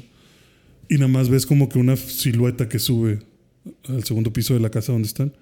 Y como que Mía lo ve y como que sonríe. Y se queda, o sea, como que ella apenas iba a ir a ayudar a su hijo, pero como que lo ve esta otra persona y como que sonríe y ya no va, ya no va a ayudar al, al Brian. Se queda abajo peleando con los agentes. Y un vato, pues que me imagino que es súper fan, dijo, a huevo John Cena. Y yo dije, güey, ¿De dónde? ¿de, de- de dónde te sacaste esa mamada? Y luego si era John Cena. Dice, huevo, te dije que era John Cena, lo reconoció porque es su hermano. Y yo de que a la verga, güey. a la verga, ¿qué? Esto de la familia sí es muy importante para ti, o sea. Y digo, está bien, qué bueno que les guste tanto. Es Simplemente mí que no- siento que parte del, del- A lo mejor ya tema. Este. eh, no relacionado. Pero, se- pero como quiera, siento que. No, y sí relacionado. De que, que creo que Latinoamérica es muy. muy familiar. Muy este parte del éxito de, de Rápido y Furioso. Y creo que han sido inteligentes en. En el casting. Como que agarrar gente que tú, que tú como latinoamericano te puedas identificar, tal vez. O sea, como el, como el caso, no sé, de, de Goku, tal vez. De que o sea, Ajá. su forma de ser así tan... Tan valemadrista, tan así, de "Ay, la- todo se va a solucionar. De que, ah, la familia. Sí. La, la- la familia es la solución. Que, pues... Muchas veces no, ¿verdad? De que muchas veces la familia está llena de cosas De tóxicas. perdición. Pero... Pero, no sí, es siento que es parte mucho de, de la cultura de, de Latinoamérica. Como depender mucho de la familia. Ujú. Yo te digo, Para bien o para mal. Acá en el cine todo el mundo estaba muy emocionado. Eh, igual cuando salió el, el submarino, eh, un güey, otros güeyes también estaban diciendo de que es Gal Gadot. Va a salir Gal Gadot de ahí. Y salió y todos de que sí, a huevo. Y yo dije, Pues, no, no tengo idea qué significa les- esto. pues, eso, te hace ver que la fórmula funciona, güey. Sí, definitivamente. O sea, tienen unos fans muy cabrones. Yo no entendí nada. O sea, yo. Para mí no significó absolutamente nada mm, esas escenas. Pero te digo, por lo menos vi a tres güeyes que iban. O sea, te digo, estaba este vato que iba con su hijo y su esposa. Había un vato con su novia. Eh, habían más bien dos, dos parejas. O sea, que no venían juntas, pero estaban cerca así en mis alrededores. Que fueron los que más escuchaba que estuvieran emocionados. Incluso las parejas se quedaron. O sea, yo me quedé todavía un ratito como que en lo que checaba el celular, hacía unas cosas y. Y como que estaba pensando, güey, ¿qué acabo de ver? O sea, esto, ¿cómo me hace sentir? Y estaba escuchando a estos güeyes bien emocionados detrás de que sí, güey, porque esto significa que entonces el Jason Statman va a salir en no sé qué y va a ir a no sé cuál. Y entonces la roca yo creo que No va a terminar llegando con no sé cuál. Es cierto, buena pregunta. No salió. sí, sí, la- sale Jason Statman. Pero tiene entrada así de que. como de hombre de acción o no? No, lo van a buscar. Hank, Hank lo va a buscar. Ah, así como, En como, Roma. si, como si siempre fuera parte de la trama. De, o sea, Sí. no, no hubo gran revelación de que. No, va- van a ir. O sea, parte de la trama es como que, güey, ya estamos perdidos, ya no tenemos dinero, no tenemos con quién ir. Y dice el Hank. Sé con quién pues, ir. Sé con quién ir. Y van con Jason Statham. Se agarran a vergazos él y Hank. ¿Por qué? Pues porque se cagan, al parecer. Muy bien. Este. Y luego es como que, hey, estate, Bájale. bájale huevos. Hay un vato que nos quiere matar a todos. Va, porque luego van y los atacan ahí donde están. Entonces el Jason Statham se defiende y encuentran como que unos archivos y entre los archivos viene que quieren matar a una señora también muy grande que le dicen la mamá. O sí, mother creo que le dicen. Creo que es. ¿Sí había salido antes eso, no? Sí, sí ha salido. O sea, les, les facilita muchas cosas. O sea, es amiga de Toreto y salió en la 9, salió en la 8. De hecho, también es amiga de. También ayudaba al Salió al mismo John tiempo Cena. que, la, que el Mr. X, ¿no? ¿O cómo se llamaba? El, Mr. X es el de ¿Cómo Resident, ¿no? ¿Cómo se llamaba ese güey? ¿Cuál? El, el hombre misterioso. Nobody. No, Badiando. Sí, Mr. X. Sí, salían juntos. Eh, esta chava, esta señora es como que. No sé si es de inteligencia o de la mafia, pero. A mí, se me, a mí se me figuró como que. No sé si lo dijeron así de nombre, pero se me figuró como si fuera MI6. ¿O qué? No, MI6 o. O 7. No sé, X. El, el- los, los espías de, de allá. Sí, o sea, Como parece, si- como parece como que es un agente especial. O sea, está encubierta y está metida en todo y está con la mafia, está con todo Ajá. el mundo al parecer. Entonces, por alguna razón, Jason Statham, pues está muy. La quiere mucho. Entonces, cuando ve que la van a atacar también a ella, les dice: ¿Saben qué? Llévense el avión y llévense este carro y dinero. eh, yo voy a ir con esta chava. Entonces, ahí como que nada más es la introducción de Jason Statham y que Jason Statham fue con esta señora. Ok. Y hasta cierto punto, pues sí me gustó al final ver como que estas personas súper emocionadas y disfrutando la película y diciendo, güey, armándose estas teorías de qué va a ser La Roca, qué va a ser Vin Diesel, qué significa que esté Galgado, qué significa que Jason vaya para Significa allá. que quieren a todos en una misma escena que parezca Endgame y ya. Sí, va a aparecer Endgame, pero me gusta que, o sea, te puedo decir que me gustó ver como que, bueno, me cagó la película, pero qué bueno que hay gente que la disfrutó tanto. O sea, me, me encantaría de- pues, Poder disfrutarla poder igual que disfrutarla ustedes. igual que ustedes. Al chile no va a pasar, pero disfruten mucho su película. Qué bueno, qué bueno que los emocionó tanto.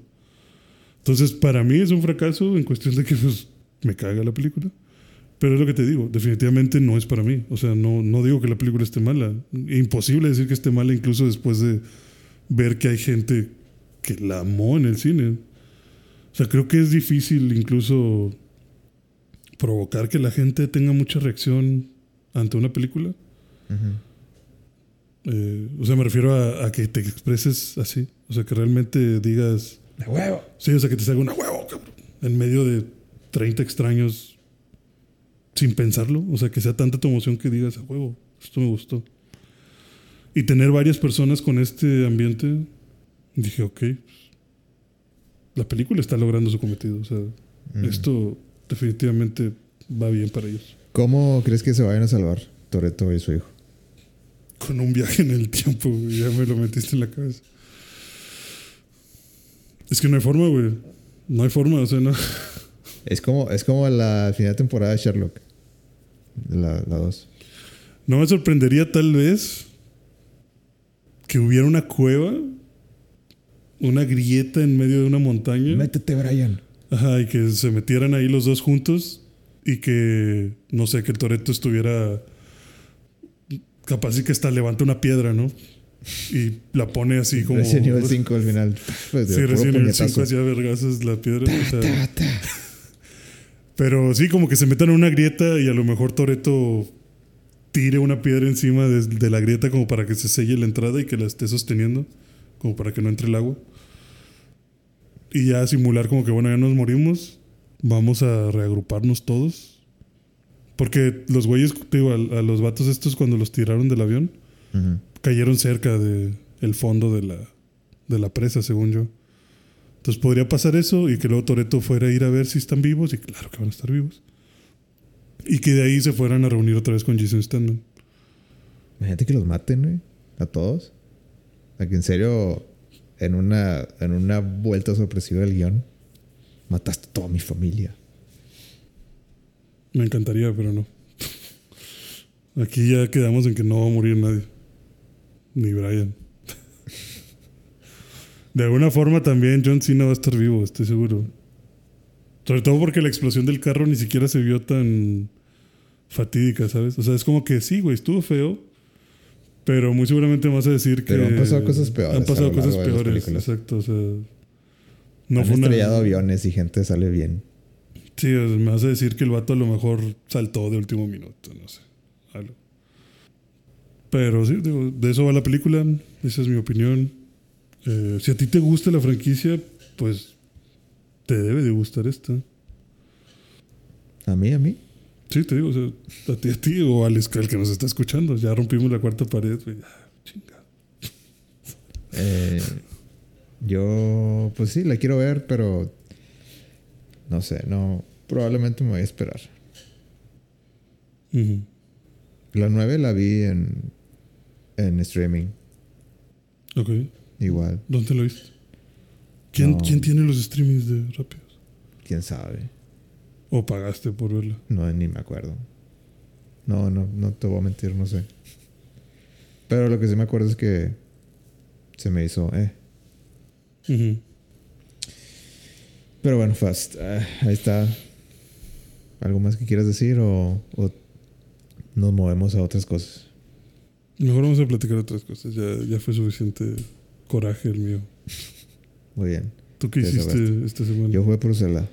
Si quieres oír de Zelda, ya ¿Cuál es el siguiente? te- ¿Qué tal? ¿Cómo vas en Zelda? Parece que aumentaste como 20 niveles o 30 niveles en... Zelda es El fin, un el fin pasado eras un pinche... Ay, pues tenía un día, al- menos eras, de un eras día, un güey. pinche aldeano ahí con palos y piedras. Cavernícola. Y ahora eres un pinche guardián de la Nación del Fuego, nivel 50. ¿Qué pedo? El juego es buenísimo, güey. No. En serio que en todo. eh, pocos juegos hacen esto, güey. Como que. Que tú estés pensando durante el día de que. Ah, ya no puedo esperar a jugar más a rato, un poquito. Un poquito Ujú. más. O sea, en media hora ya. Se me hace que en media hora ya resuelvo los acertijos de este. De este lugar. Y tres horas después, un acertijo más. Sí, así, así te pasa, güey. Ajá. Es muy, está muy bien diseñado el juego, güey. Es, uh, me gusta mucho. Es, creo que es del. O sea, si yo hubiera jugado esto de pequeño, Te hubieras vuelto loco. o sea, creo que cambiaría mucho mi per- perspectiva de lo que es, lo que son los videojuegos. Qué bien, Hugo, qué bonito. ¿Qué es lo que más te ha atrapado hasta el momento? Es difícil poner una, una sola cosa. O sea, lo que puedo decir es que han mejorado en todo En lo que se, todo. todo lo que se me pueda ocurrir del anterior está mejor. ¿En qué sentido? ¿En todos los sentidos? Pues sí, en todo, güey. O sea, en, en los shrines se me hacen más. O sea, sí, uh, uh, siguen siendo medio simples en, en digamos, en el, en el. Es que una de las cosas que, que yo me quejaba Ujú. Era que sí, los acertijos de, en forma de shrines están padres. O sea, cada uno tiene su propia. Su propio eh, forma de. O sea, aquí, aquí eh, estás tratando de enseñarme algo y me está dando herramientas, pero no me está dando, dando la solución. Y sí, se sienten como que sin, sin nada de adorno, o sea, como que muy...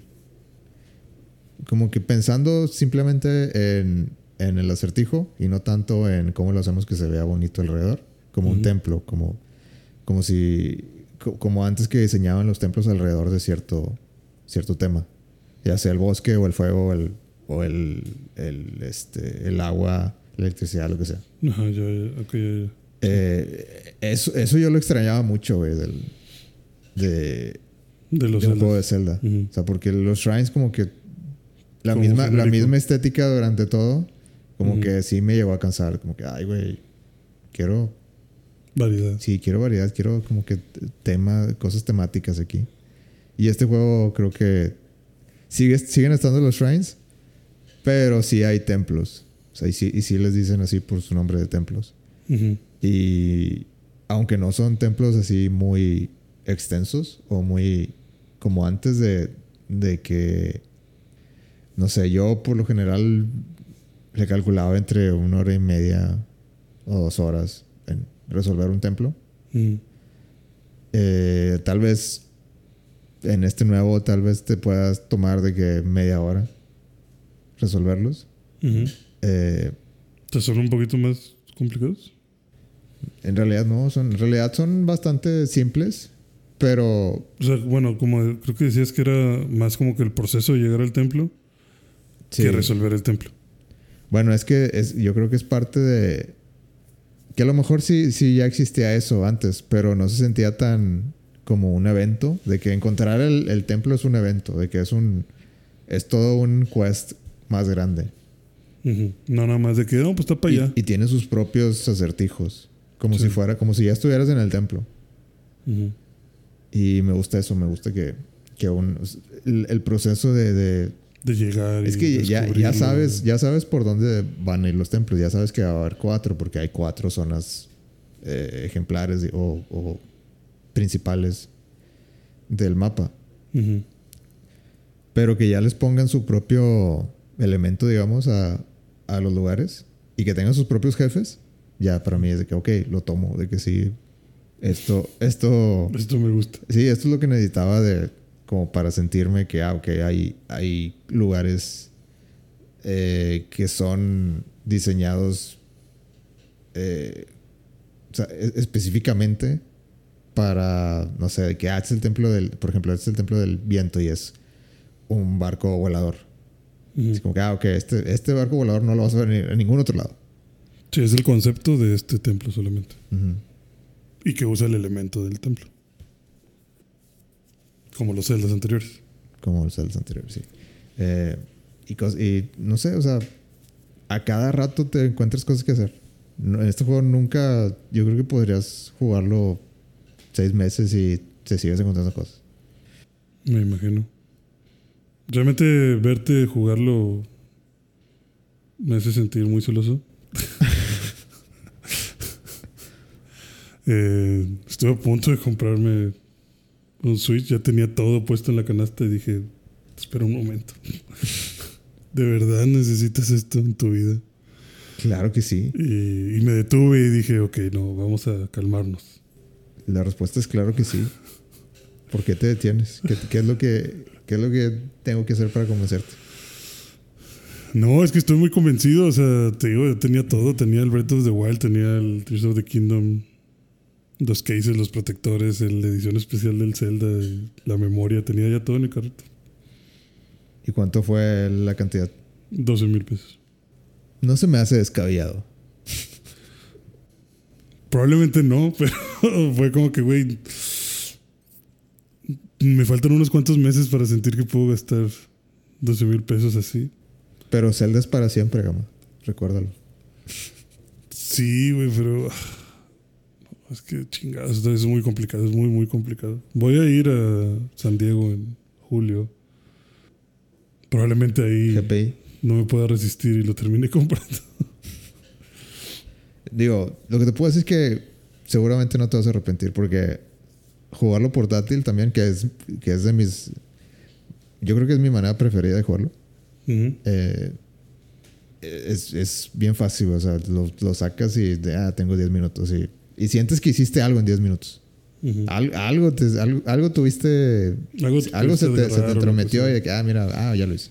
sea. Ujú. Sí, realmente está muy fuerte mi tentación de comprarlo. Sí, Porque se ve muy bueno. O sea, como dices, simplemente ver lo que puedes construir, ver. eh, puedes, puedes estar pendejo, o tal vez haya más gente que piensa igual que yo. Pero ver cómo estabas explorando el mapa subterráneo, dije, vergas, güey, esto me está gustando tal vez más de lo que debería. o sea, dije, no mames, güey, me voy y me consigo 500 flechas y 500 pinches setas brillantes y me bajo a ver hasta dónde llego. Hazlo, No sé, güey, no sé, este, se ve muy bonito. También eso se ve muy bonito, se ve muy divertido estar juntando cosas. No es que se, se no- siente como que todo tiene un, un significado, todo tiene un orden específico. De que na- nada se siente, en ninguna parte del mapa se siente como que relleno. Todo se siente que cada centímetro le, el- le pusieron atención y, y está muy enfocado a que es- nunca se te acaben las cosas que hacer. Que siempre sientes que, que tu tiempo es, fue bien utilizado. Sí, pues es que simplemente bajarte y hacerte el quest de déjame checo todo lo que hay abajo. Tardar un chingo. Me- Y ahora eso en tres niveles, o sea, el subterráneo, el normal y el del cielo. Me dieron el tip de que abajo de las shrines en, en el mundo, o bueno, en, el, en, la, en, la, eh, en la tierra, digamos, la en medio, eh, si te vas a, al underground, que siempre hay algo importante ahí. O sea, si ya, si ya, descubriste, si, si ya descubriste muchas shrines en el mundo eh, Normal. normal, Vete Ah. al subterráneo.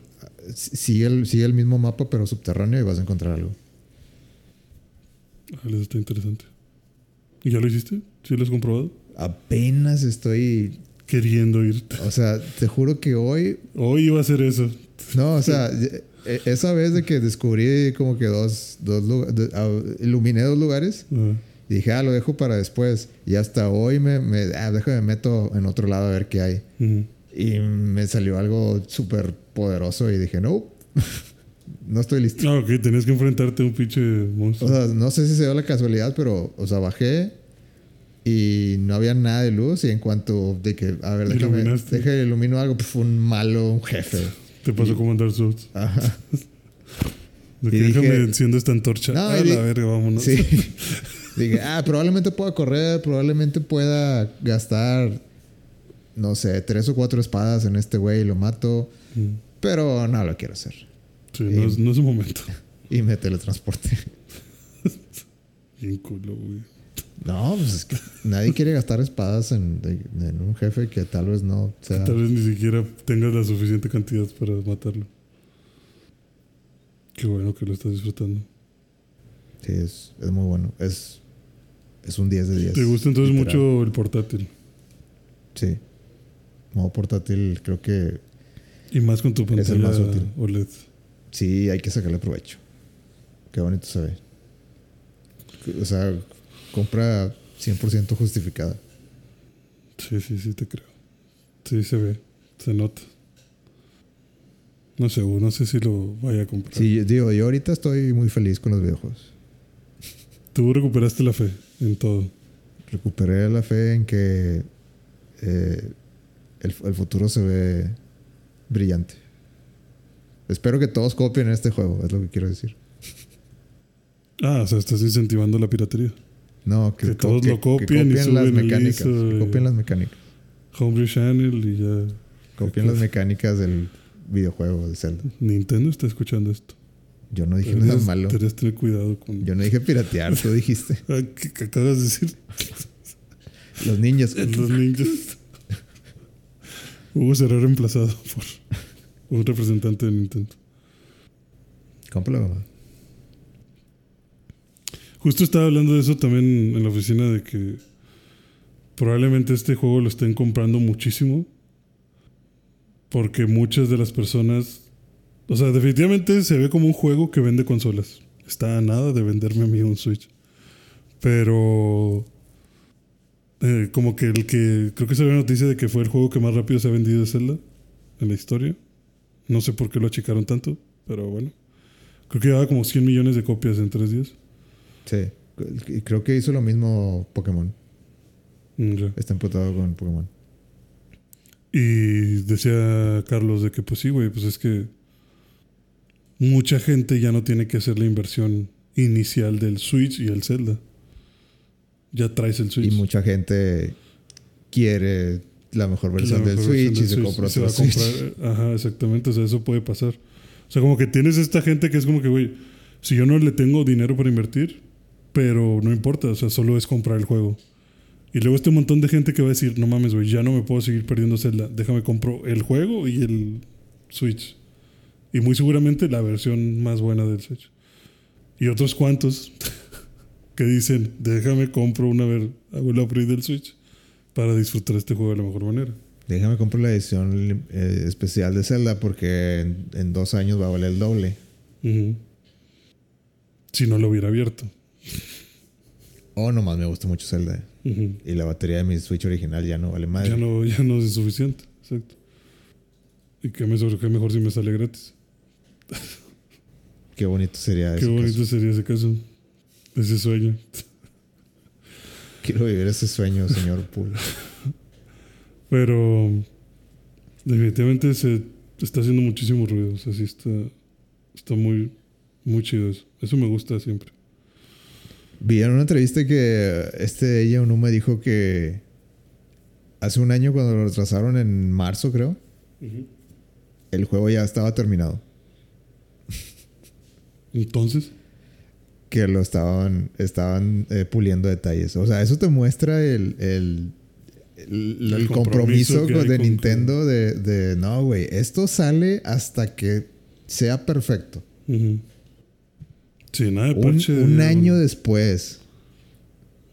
O sea, que lo vamos a, vamos a seguir puliéndolo Hasta que estemos seguros que está bien. hasta que, o sea, que no quede duda que este juego es, es el mejor juego de Zelda. Y yo creo que esa es la filosofía de Nintendo que, que, pues, que le funciona. O sea, que tienen tanto... eh, tantas propiedades que es como... Se pueden dar el lujo de... O sea, ¿cuáles son las... las, las eh, los juegos del... Los personajes que no podemos... O sea, que, que queremos que sean nuestra insignia así para, para la eternidad. Ujú. Pues Mario y Zelda.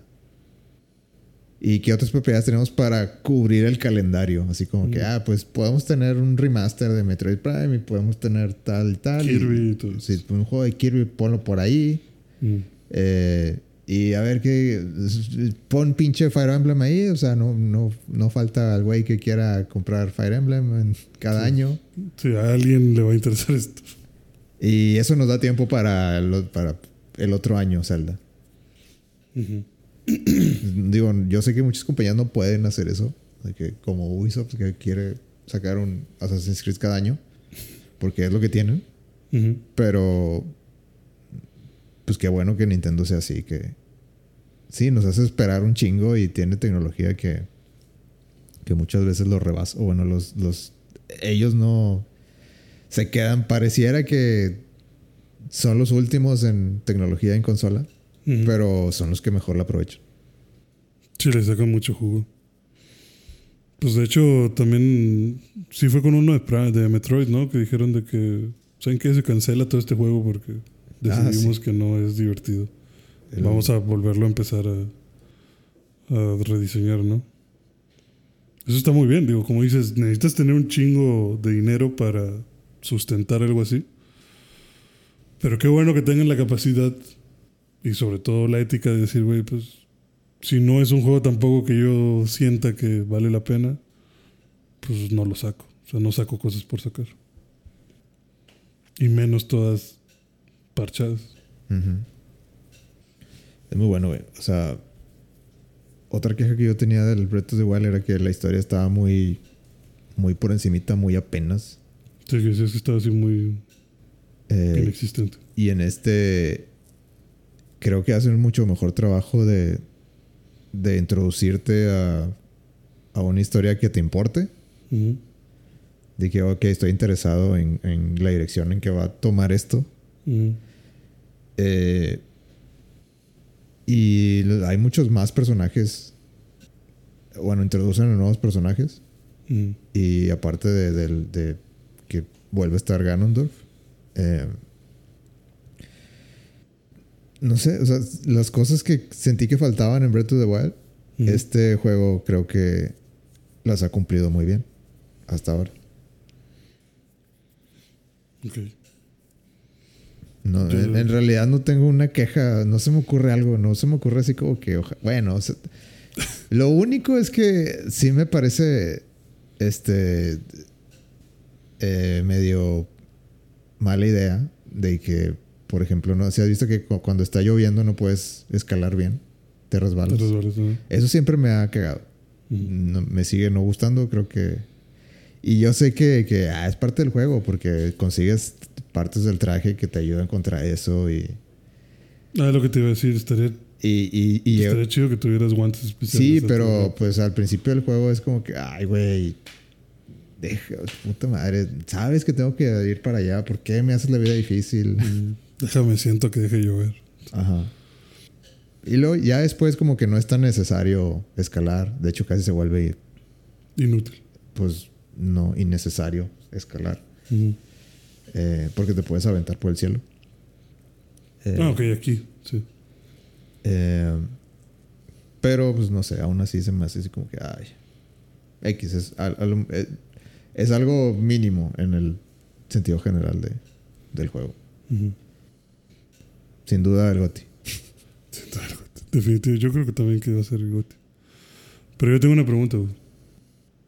Ujú.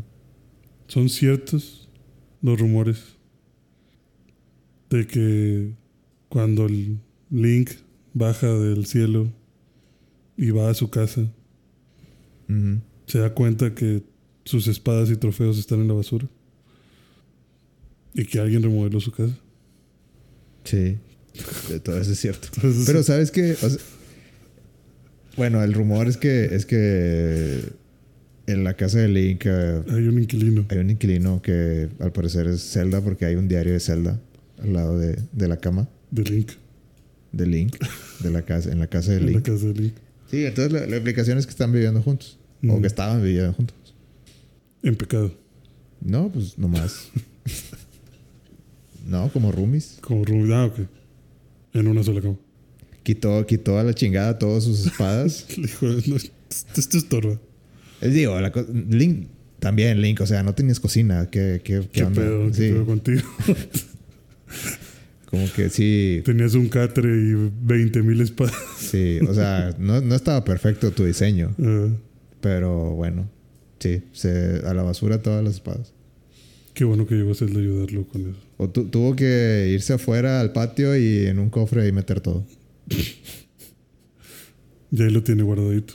Pero ¿sabes qué también me llama la atención? De que, o sea, si se supone que el- en la casa donde, donde está Link, en la villa Jateno, Eh, nadie lo conoce, güey. O sea, de que le hablas y de que, oh, de que un, Un nuevo cliente. Güey, estoy, al- estoy a una cuadra, Ah. no seas mamón. A lo mejor Link es un ermitaño, güey. Nunca sale y Zelda es Pero, pero, o sea, güey, te conozco del juego pasado. Ah, bueno. Ahí sí. Como que, sí, yo sé que, ay, güey, su juego es Nintendo. Obviamente, o sea, para los nuevos que, déjame jugar. O sea, que este, seguramente existe la persona de que, déjame ver qué, de qué se trata este Zelda. Pues sí, necesitas, Tener ese tipo de... diálogo. ajá, de que, güey, ¿por qué me estás hablando como si, o sea, imagínate esa persona llega y de que, Link, eh, este, no sé, empezando a hablar como si, como si fuera la secuela. Sí, ¿dónde estabas? Pues tal vez eso, o sea, ahí hay que hacer ciertos arreglos, pero pues aún así es como que, ay, güey, vivo en una cuadra. Ujú. Reconóceme, por favor. Te digo, a lo mejor ya Zelda era la. Y, de- y también, lo único que, que se te pasa del juego pasado, ¿qué crees que es? No tengo idea. Lo más así descabellado que te, que te puedas imaginar.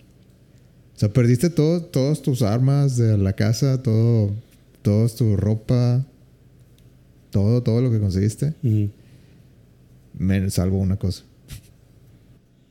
Que, Mm. que, pues tiene sentido, pero aún así es como que, ay, güey. De eso sí te acuerdas. O sea, que es algo insignificante. No, pues no es insignificante, pero. Pero ¿dónde están mis ítems? ¿Quién se lo robó? Mm, Se, se guarda el caballo, te guarda tu registro de caballos del juego anterior. O sea, cuando llegas al, al establo, a cualquier establo, dice, oh, Link. eh, este, te dice, ah, de- sí, ya recuerdo que tengo, que tengo tu listado de los caballos, déjame lo saco. Ah, aquí están. Y pues sí, salen los caballos de Breath of the Wild. Es como que, ay, güey, de eso sí te acuerdas, eso sí lo guardaste. Sí, qué pedo contigo. Bueno, es que los items puedes decir que los consumió a través del tiempo, pero el caballo, pues, no lo vendes. Ahora, entonces, por esa razón tengo ahora tengo 12 pones. Ah, sí. Pues sí, ¿Pero por porque, te- porque tengo el Epona de, de Breath of the Wild y tengo el Epona de, de Tears of the Kingdom. ok, no se llama diferente.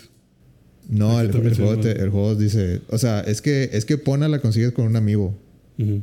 No me acuerdo con cuál amiibo. eh, pero lo conectas y bueno, lo, lo este. Lo registras o lo lees. Si lo lees y. Y cuando lo quieres registrar. Para, es que en este juego es como están los caballos y pues, tú puedes agarrar cualquier caballo. Eh, y, pero luego lo tienes que domar. Y cada caballo tiene características diferentes. De velocidad, de de estamina. de- Resistencia y todo esto. ajá. Y Epona tiene máximo estamina. De, así de entrada. Entonces, pues eso está chido. Porque puedes Galopar más galopar más rápido. Eh, entonces, la manera en que registras los caballos, o sea, cuando, cuando tú les chiflas, siempre va a venir el, el que registraste. Si no lo registras, ese caballo pues se te va de que, ay, güey, pues bueno, sobres, nos vemos. Entonces tú tienes que ir a un establo y decirle, eh, quiero registrar a este caballo. Y, ah, ok. Entonces cuando tú llegas con, con el caballo de Pona, del amigo, eh, generalmente te dan op- opción de nombrarlo, pero cuando llegas con ese te dice, ah, veo que estás cabalgando el, El famoso Epona. Ajá, como el meme de, de que, ah, traes el caballo legendario del. Sí, sí, tengo Epona. Sí, sí, sí. De que, ah, no, entonces bueno, tengo que ponerle aquí Epona. Se, se tiene que llamar así. Y en el Tears of the Kingdom también pasa eso. Entonces tienes dos Eponas. Tengo dos Eponas, sí.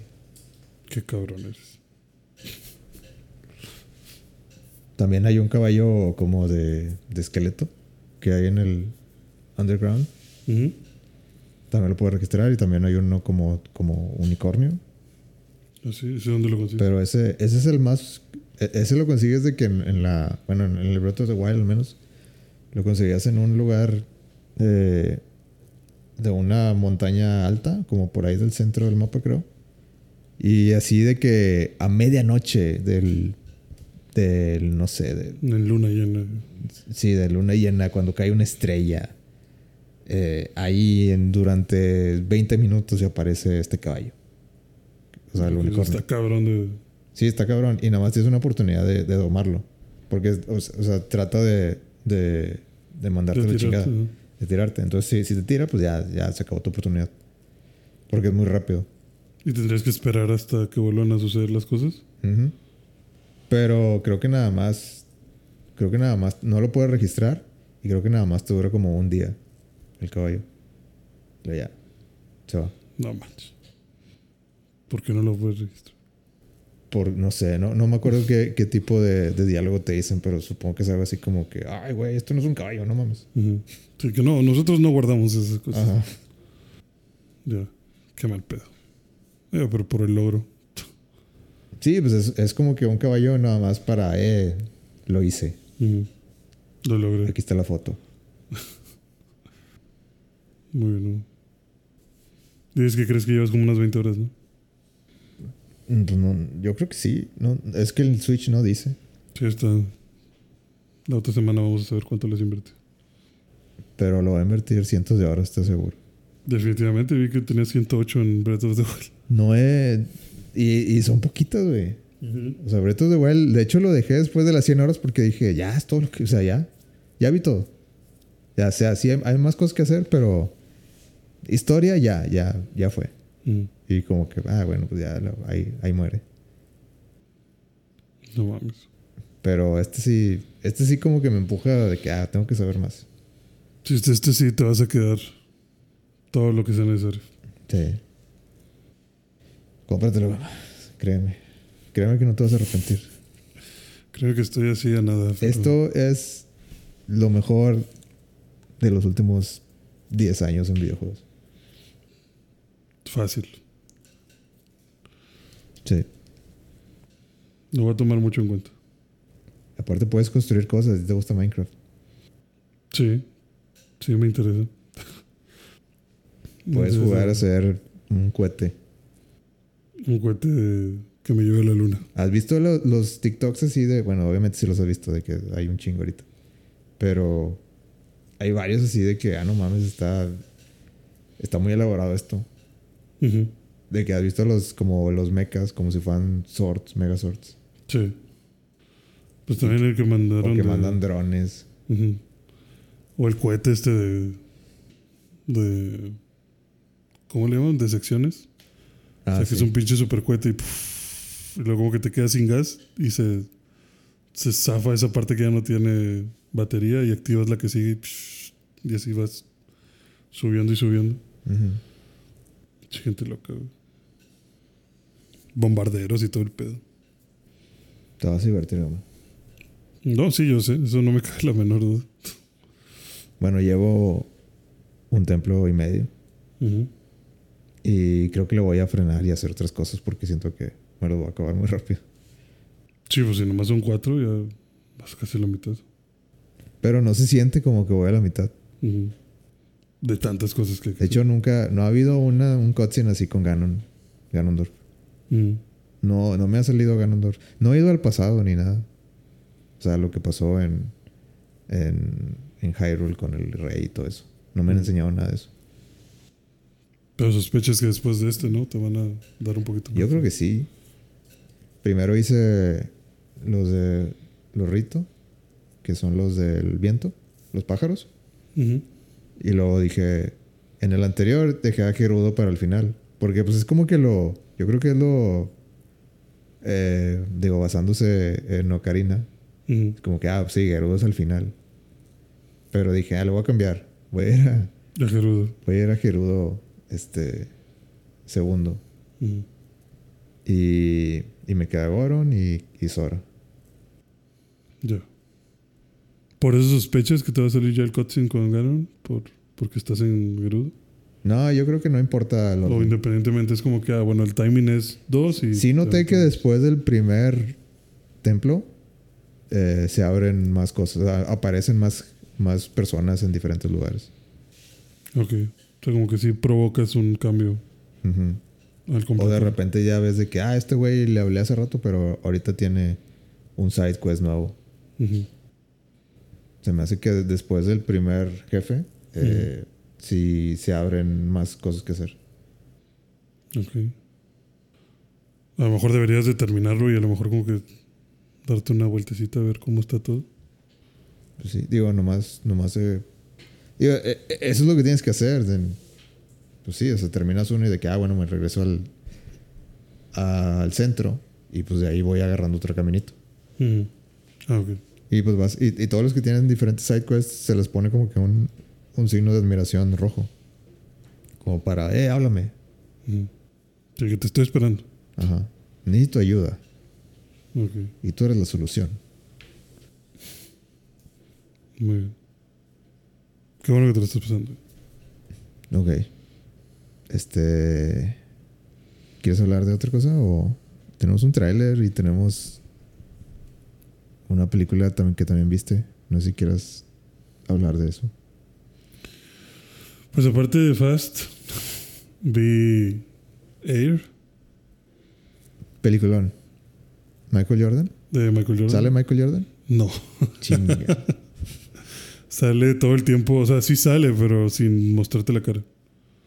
O sea, nunca ves la cara de Michael Jordan. Pero dicen, y con ustedes, Michael. No, porque era un novato cuando sucedió esto. O sea, te- Y con ustedes, Michael Jordan. No, no, pues de hecho es más como sí, que... sin tanto, sin tanto faramaya. Lo están. La película va de cómo las marcas de tenis pues están buscando pues jalar talentos que usen su marca Y buscan talentos juveniles. Y pues Michael Jordan es uno de los que está ahí eh, en la perspectiva de Nike. Pero te dicen como que en esas fechas Nike estaba de la verga. Bueno, una de las divisiones de Nike, la división de básquetbol. O sea, los que hacían tenis para básquetbol.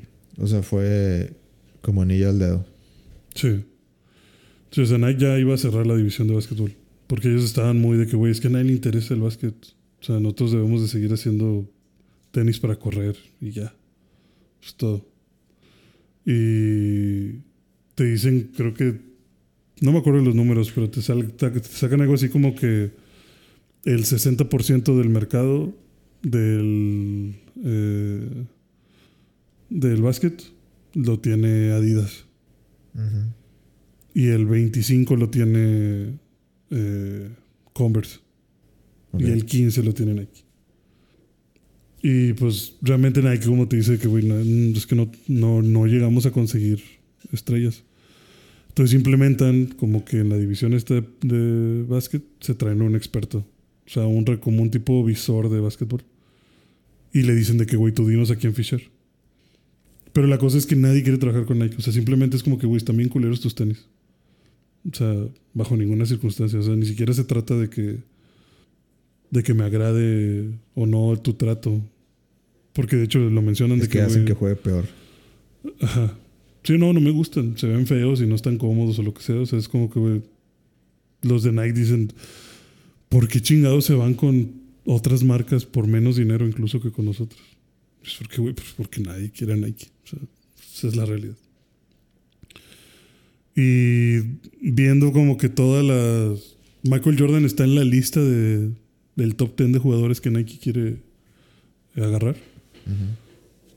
Pero una cosa es que Michael Jordan había dicho como que jamás me iría con Nike. O sea, Nike es lo peor del mundo. O sea... Entonces la película es de convencerlo. Sí, la película es de convencerlo. O sea, más... Bueno, de hecho, ni siquiera... Al principio no es tanto de convencerlo, sino de que están buscando a la estrella y dicen de que, güey, pues nadie, este Michael Jordan, ¿por qué no? De que no, ya lo intentamos y ni siquiera, o sea, no le interesa. Le interesa tampoco que ni siquiera quiere escuchar la oferta. O sea, no nos va a dar, nos dijo que no a las reuniones, no nos contesta el teléfono y ya simplemente le dijo a esa gente. de que, ah, pinche mamón. Sí, o sea, de que ese güey está afuera. O sea, no le interesamos. No hay forma. Lo que se me hizo interesante de la película es que el güey este que está de visor está como que checando videos de, de todos los que tienen en, como prospectos. Para justo el tratar de adivinar de que, güey, pues este se ve como que va a ser una buena estrella. Y platicando con más, o sea, como que el güey está dándole vueltas y vueltas y platica con más gente y todos le dicen de que, güey. Le dice que, ¿qué opinas de fulanito? No, pues está bien, pero le falta esto. Y de este otro, no, pues está bien, pero ese güey sí está bien pendejo, cosas así. Y a un vato le pregunta, como que está en la tienda y está comprando unas cosas. Y le dice, ¿qué opinas de Michael Jordan, el cajero? Porque el cajero como que está leyendo de básquet y empiezan ahí a debatir unos puntos. Dice, ¿qué opinas de Michael Jordan? Y dice, no, Michael Jordan es un crecido. O sea, Michael Jordan no es nada. Michael Jordan es súper regular. O sea, ese güey no va, no va a destacar en absolutamente nada sea, como que si no fuera porque ganó el campeonato, o sea, si no fuera porque de casualidad le dieron el pase para el último tiro del campeonato universitario, ese güey no hubiera, no hubiera figurado para estar en la NBA. Y como que este güey se queda de que, mm, pues sí, puede ser. Y como que vuelve a ver esa, esa parte justamente, como que vuelve a ver ese tiro. Y según ahí te muestran como que él notó que Michael Jordan sí iba a ser increíble. O sea, como que te dicen de que Michael Jordan realmente en ese momento no era nada, o sea, no, no era nada especial. O sea, sí era como que, ah, pues estaría chido tenerlo, pero mm, no había forma, según como darte cuenta que iba a ser esta superestrella. Y este güey, según se da cuenta, como de que, güey, sí, sí hay ahí indicios. Pero, pero ¿cómo se da cuenta? se, se, saca una pinche historia así bien, bien Su índice de, de anotaciones. No, todo, todo lo tiene. Todo sale de ese video del último tiro que hace en el campeonato de universidades. Eh, se saca cosas así como de que, güey. Eh, ah, porque quiere ir a convencer a su jefe de que vamos a darle todo el dinero a Michael Jordan. O sea, el dinero que tenemos para las, las tres campañas que podemos hacer, en lugar de dárselo a tres jugadores, vamos a dárselo todo a Michael. Porque lo tenemos que tener, porque ese güey va a ser la mera verga. Y le dice, güey, ¿cómo sabes? Y le dice que mira el video. Por, y dice, ¿por qué no le pasan el balón a la, O sea, como que en el, en el equipo de Michael ya había una estrella. O sea, ya había un. El anotador principal. Ujú. Y de hecho, estos güeyes, Nike quería contactar a ese güey. O sea, querían, querían como que incluirlo en su, en, su roster de, jugadores que usa Nike. Y les dijo que no. O sea, no llegaron a un acuerdo. Él quería más dinero. Entonces le dicen, güey, pues si este vato ya tiene, ya es la estrella, ¿por qué no mejor le damos todo el dinero a él en lugar de Michael? Le dice, no, porque Michael es la estrella, pero es secreto. Dice, ¿cómo va a ser secreto, güey? Dice, pues es que mira, si ya tienes a la estrella jugando en tu equipo, ¿por qué no le intentas dar el pase a él? ¿Por qué, por qué este vato decide dárselo a Jordan? Le dice, pues porque es el que estaba abierto. Dice, no, no, no, o sea, si te fijas, este güey sí tiene como que posición para recibir. Va a estar difícil, pero son cosas que él ya ha hecho. O sea, si esto no fuera una jugada, dice, esto fue una jugada prefabricada, o sea, esto no fue coincidencia. Dice, este güey se está precipitando porque mira, ni siquiera está volteando a ver el balón. Él sabe que no le van a dar el balón. Él sabe que nada más está funcionando para jalar marca. Y Michael sabe que a él le van a dar el balón. Porque fija, fíjate cómo no deja de ver al, al que le está dando el pase. O sea, mira cómo se mueve hacia los lados. O sea, está como que inconscientemente pidiendo de que, güey, dámelo. Ya lo quiero. Ya quiero recibir el balón. Dice, el entrenador del equipo lleva no sé cuántos años sin ganar. Está pasando por su peor racha. Este puede ser su último momento para intentar catapultar de nuevo su, su carrera hacia arriba. ¿Por qué le va a confiar todo eso a un pinche chamaco que según no vale verga, que está de media tabla? No sé, se está luego- sacando conclusiones. Exacto, muy- son conclusiones muy X. Y luego dice, míralo también. Está todo relajado. No está tenso. Él sabe que está a 10 segundos de que, se acabe, de que se acabe el tiempo de hacer el tiro más importante de su vida. Y está totalmente relajado. Está divirtiéndose. Se ve que está, está flojo. O sea, no está todo tenso. Ujú. Y luego como que ya mira cómo recibe el pase y lo hace súper natural. O sea, él inmediatamente en cuanto lo recibe ya se prepara para tirar. O sea, no le llegó de sorpresa. O sea, él está totalmente concentrado, está totalmente tranquilo, lo recibe y como si lo hubiera hecho un millón de veces, consigue tres puntos. Y con eso ganan. Sí, sí, con eso ganan. Dice, eso es como que tiene todas esas cualidades que me hacen pensar que va a ser una superestrella. Pues ya te digo, se lo sacan así como muy de... eh, O sea, O sea, na- nadie es científico, nada más. Sí, nada es, nada es- sí, no, no es nada estadístico, no es nada científico, no es nada de nada. O sea, simplemente es como que se ve como que tiene todas estas actitudes de una superestrella o de alguien. O sea, como que todo el equipo a lo mejor ya sabe que Jordan es una estrella, pero no lo han querido demostrar. Entonces, ¿cómo, ¿cómo lo convencen? ¿Le dan mucho dinero y ya? No, no, porque eh, el vato intenta convencer a la gente la- de Jordan. Jordan le dice, como, la gente le dice, pues no, güey. O sea, Michael ha dicho que primero se muere antes que usar un, un Nike. Y te dicen que él estaba muy casado con Adidas. O sea, que él estaba súper interesado con Adidas. Platicando con otras personas. Pero eh, él, ya usaba Adidas. Antes, Sí, o sea, él siempre usó Adidas. Pero lo patrocinaban. No, Nomás no, o era- sea, él personalmente compraba sus Adidas. Ok. O sea, él no tenía ninguna. Ningún No tenía patrocinio de ese tipo. Ujú, sí, no. Entonces, este güey va con los papás de Michael como para hablar con ellos y ver de que convenzan a su hijo, o sea, denos chance. O sea, como que él empieza a investigar de que a ver quién es realmente el que está tomando las decisiones.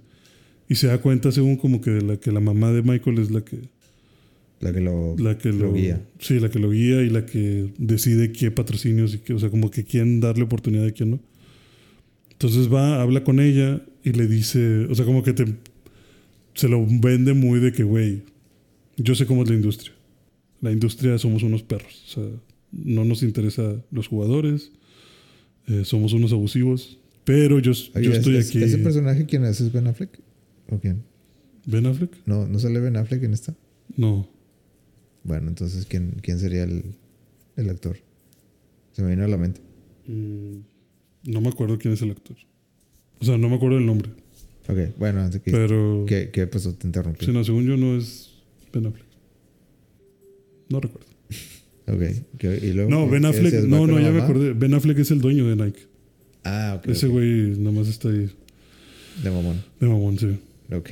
Eh, este güey va con la mamá y le dice como que todos van a querer aprovecharse de su hijo, yo no. O sea, yo le quiero dar un trato especial, yo quiero que me dé una oportunidad. Y le dice, no le digo que la tengamos ahorita. O sea, usted vaya a su junta con Converse y vaya a su junta con Adidas. Y le dice, yo le explica como que la junta con Converse va a estar así, así, así, así. La de Adidas van a estar así, así, así, así. Usted haga estas preguntas y va a darse cuenta que ninguno de los dos tiene que ofrecerle a su hijo. Si eso sucede así, por favor, denos la oportunidad Nike de hablar con ustedes. Si algo de lo que yo le dije no, no, no sale así en las juntas, firme con quien usted quiera. Pero estoy seguro que este es el tipo de abuso que le van a hacer a su, a su hijo. O esta es la desventaja que va a tener en cada uno de los lugares. O sea, que, por ejemplo, con Adidas es Y como le deja que- su tarjeta. Sí, sí, o sea, de que pues, ya sabe cómo contactar. Y pues sí, o sea, las juntas salen tal cual este güey lo prevé. Y le dicen, ok, pues vamos a ir con usted, nada más díganos qué, qué le ofrece a mi hijo. Y este güey está de que, güey, es que no le podemos ofrecer solamente dinero porque No podemos no, igualar. no podemos igualarlo. Sí, o sea, más bien, definitivamente Adidas le está dando menos dinero, pero cagados de la risa van a igualar nuestra oferta. O sea, no, no es la gran cosa.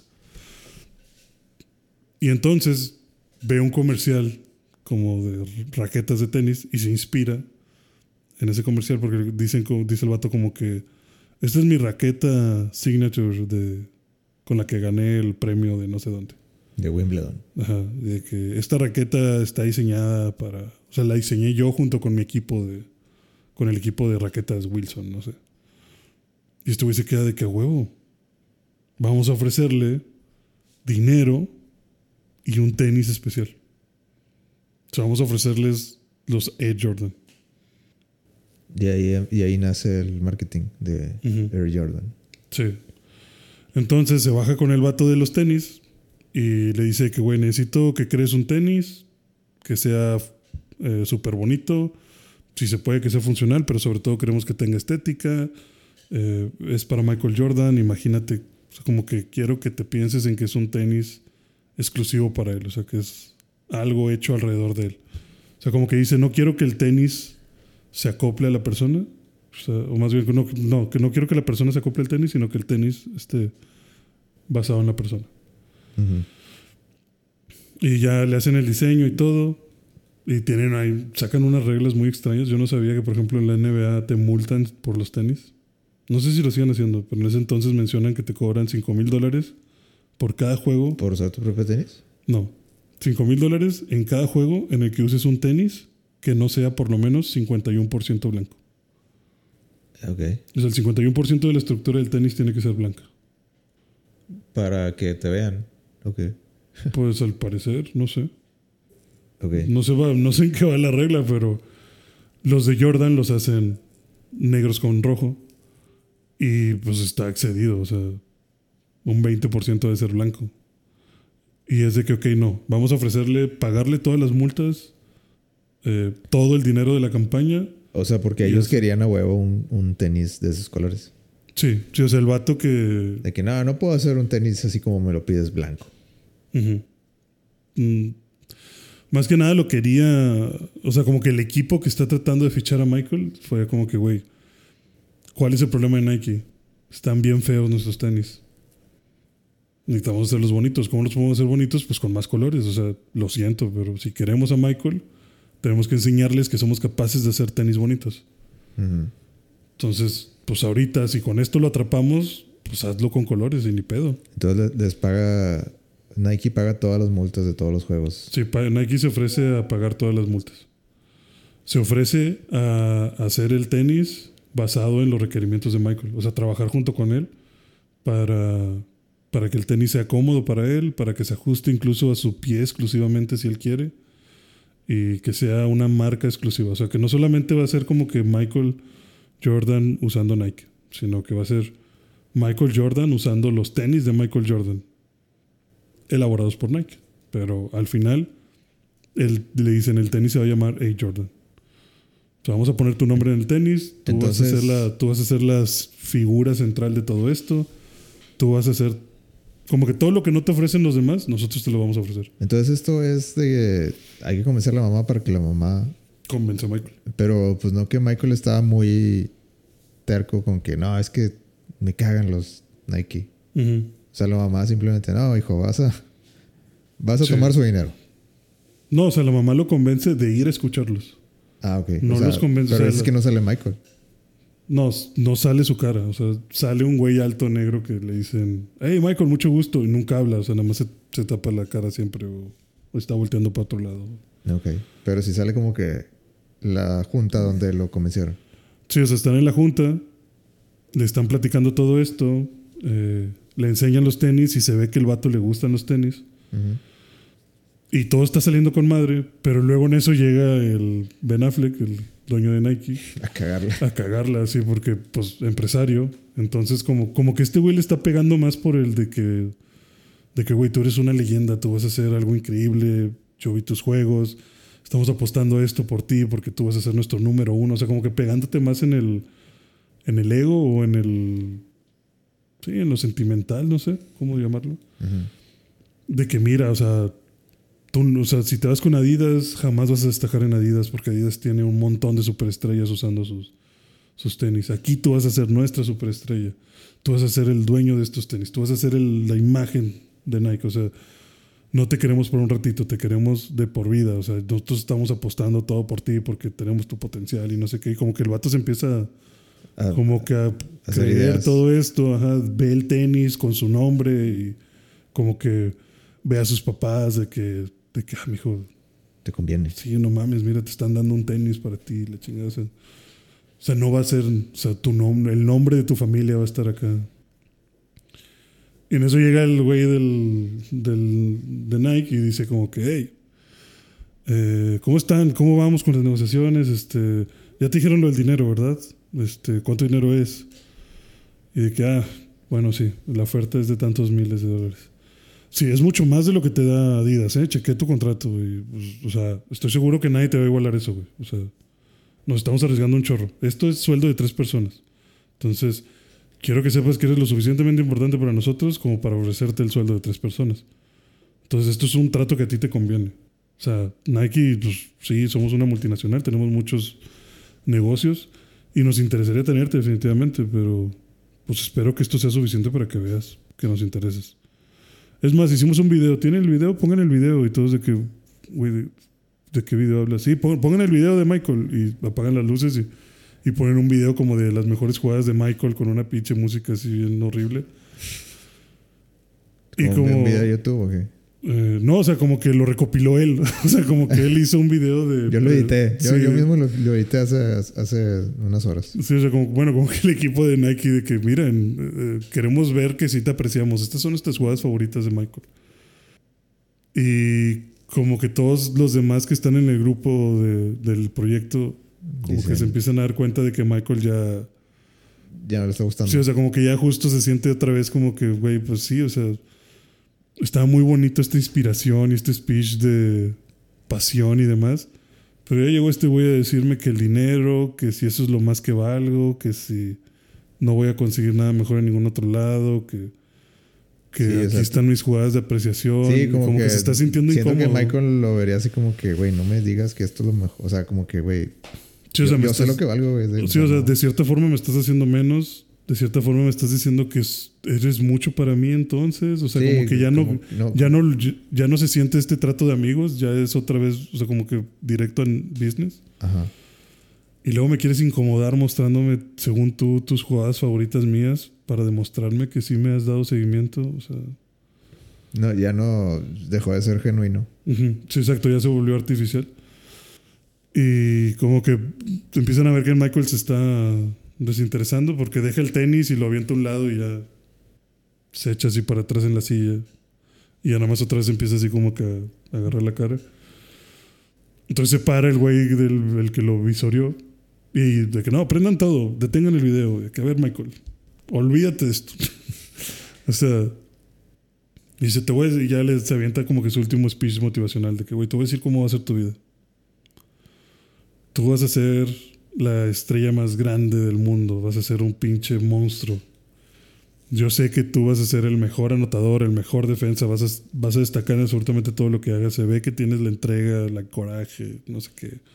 Vas a subir y el mundo te va a abrazar. Dice, pero luego vamos a destruirte. Porque eso es lo que hacemos. Eso es lo que hacemos siempre con, con las personas como tú. O sea, eso, ah, termina como que un mensaje de, de, de... ¿Esto es lo que es la mercadotecnia? Sí, o sea, como que esto es lo que es el mundo. Sí, es O sea, el mundo como que- real. sí, o sea, todo el O mundo sea, sí, sí, todo lo que te dije es verdad, pero no te sorprenda que el mundo... te va a echar para abajo. Ajá. Sí, o sea, como que como queriéndole decir Adidas, sí, puede ser lo que tú quieras, puede sonar una marca increíble que te va a subir al cielo. Pero luego el mundo te va a querer tirar.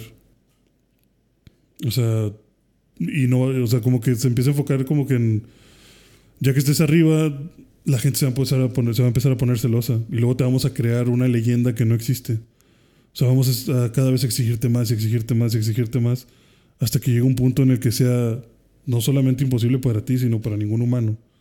O sea, vamos a empezar a pedir cosas fuera de lo normal, no, no solo fuera de lo normal, sino más allá de lo extraordinario. Y la gente te va a empezar a criticar porque no lo logras. Y ahí es donde tu marca te va a abandonar. Porque al final eres un producto, al final eres parte de la marca y se acabó. Y luego vas a tener como que todas estas cosas en la, malas en tu vida, vas a empezar a tener tus baches, vas a empezar a irte para abajo. Y todo, mientras le va dando ese speech, va dando ese speech, van pasando imágenes reales de la vida de Jordan. Ujú. O sea, de cómo con los Bulls se hace campeón, cómo va para arriba, cómo está en el top eh, siendo campeón, bicampeón. Y luego cómo eh, matan a su papá, cómo este, empieza a tener problemas de dinero, empieza a tener escándalos con mujeres que lo engañan, con eh, esposas y demás. Este, eh, cómo se empieza a ver problemas de apuestas, cómo pasa mal su racha del béisbol, cómo los medios lo están ya queriendo destruir. Y luego cómo se recupera de que regresa a la NBA, que vuelve a entrenar y que vuelve a ser campeón. O sea, como que le cuenta, o sea, como que te dicen de que todo lo que le dijo en ese momento se cumplió, ¿no? Todo, todo fue real. Ujú. Está chido eso. Y lo que más quería era él como que decirle, al final importa mucho, lo único que va a importar son dos cosas, le dice. Tu- el coraje que tengas en tu corazón para seguir y el legado que hayas dejado. Y con Nike queremos que este sea parte de tu legado. Y eso fue lo que... Y entonces le dice como que estos... volvió a Jordan- agarrar el, el tenis. Sí, o sea, como que le volvieron... Sí, este güey le volvió a acercar el tenis de que, güey, este va a ser tu legado. Y esta tiene que ser tu... Como tu red de seguridad, güey. Para ti, para tu familia. Porque sea lo Porque que las sea que... piernas se acaban. Sí, o sea, como que sea lo que sea que hagas en el futuro, que sé que va a ser increíble, si el mundo allá afuera te destruye, siempre vas a tener Say Jordan. O sea, siempre vas a tener esto que es parte de lo que hiciste. Suena que tal vez no sea mucho, pero Lo será. esto sí, o sea, lo va a hacer. Y ya se van y todos de que, güey, a huevo, eso, eso salvó todo. O sea, como que muy seguramente eso nos va a dar la, la Siguiente escena firmando un papel. siguiente escena. Le dicen de que, güey, Adidas triplicó tu pinche oferta de dinero. Nos vamos a ir con Adidas, lo siento. No, le dice un informante como que, güey, Adidas le mejoró la oferta que tú hiciste, ya valió ver. O sea, muy seguramente va a firmar con ellos, porque pues, Más dinero. Sí, más dinero. Ah, y aparte Michael quería un Mercedes rojo de no sé qué pinche mamada. Dice, también le dieron el carro. Entonces, pues ya, güey, Bueno, ya vamos a ver en qué acaba, porque hay que acabar el episodio también. Ah, perdón. Definitivamente ya lo, como que ya murió, ¿no? Ajá. Y no, al final se van con él. Al final sí firman con Nike. Siempre y cuando le dieran regalías de los tenis. Y se quedan como que, güey, jamás nadie ha dado regalías. ¿De qué vergas estás hablando? Y Nike se O convierte sea, en la pero esa fue la idea de Jordan, de que, ah, ok, sí, pero quiero la regalía. La mamá es la que le dice, como va a tener el nombre de mi hijo ahí, deberíamos de recibir regalías. Y Nike se convierte en la primera empresa en darle regalías a un deportista por usar su marca. O sea, tan interesados estaban en, en, en ser los de Jordan que Sí, se dieron ahí. sí. Sí, nunca lo habían hecho. Y fue como que, güey, esto va a ser un dolor de cabeza. El mismo dueño de Nike dice, güey, Legalmente no sé cómo funciona, sí, pero como que no sé cómo va a funcionar. Y me da miedo pensar que tal vez acabamos de echarnos un chingo de enemigos encima porque vamos a poner un precedente. Pero ni modo, pues hasta cierto punto es justo. O sea, pero es- hablando el Ben Affleck. Sí, Ben Affleck está hablando. Y es de que sí, güey, pues dale la regalías. O sea, como que no es tan malo, solo no sabe expresar bien lo que quiere decir o qué. Algo así. sí, o sea, no es tan malo, solo está nervioso, está medio chisqueadillo el vato. Entonces como que dijo, sí, pues al final se lo merece, pues va a tener el nombre. Y dice que al cabo también, ¿qué tanto? O sea, como que ya esto ya se lo dice a él mismo de que, ¿Qué tanto, podríamos vender de esos tenis? Creo que lo más que hemos vendido de un modelo es un millón de dólares.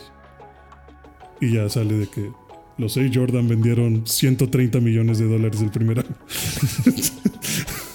Así, así como, como notas al final de la película. Sí, ya empiezan las notas de cuánto dinero gana Michael de esas madres y todo el pedo. Que bueno, ojalá, ojalá sí nos pase. Está bonito, está inspiradora la película, está, está bien. Sí. ¿La viste en el cine, supongo?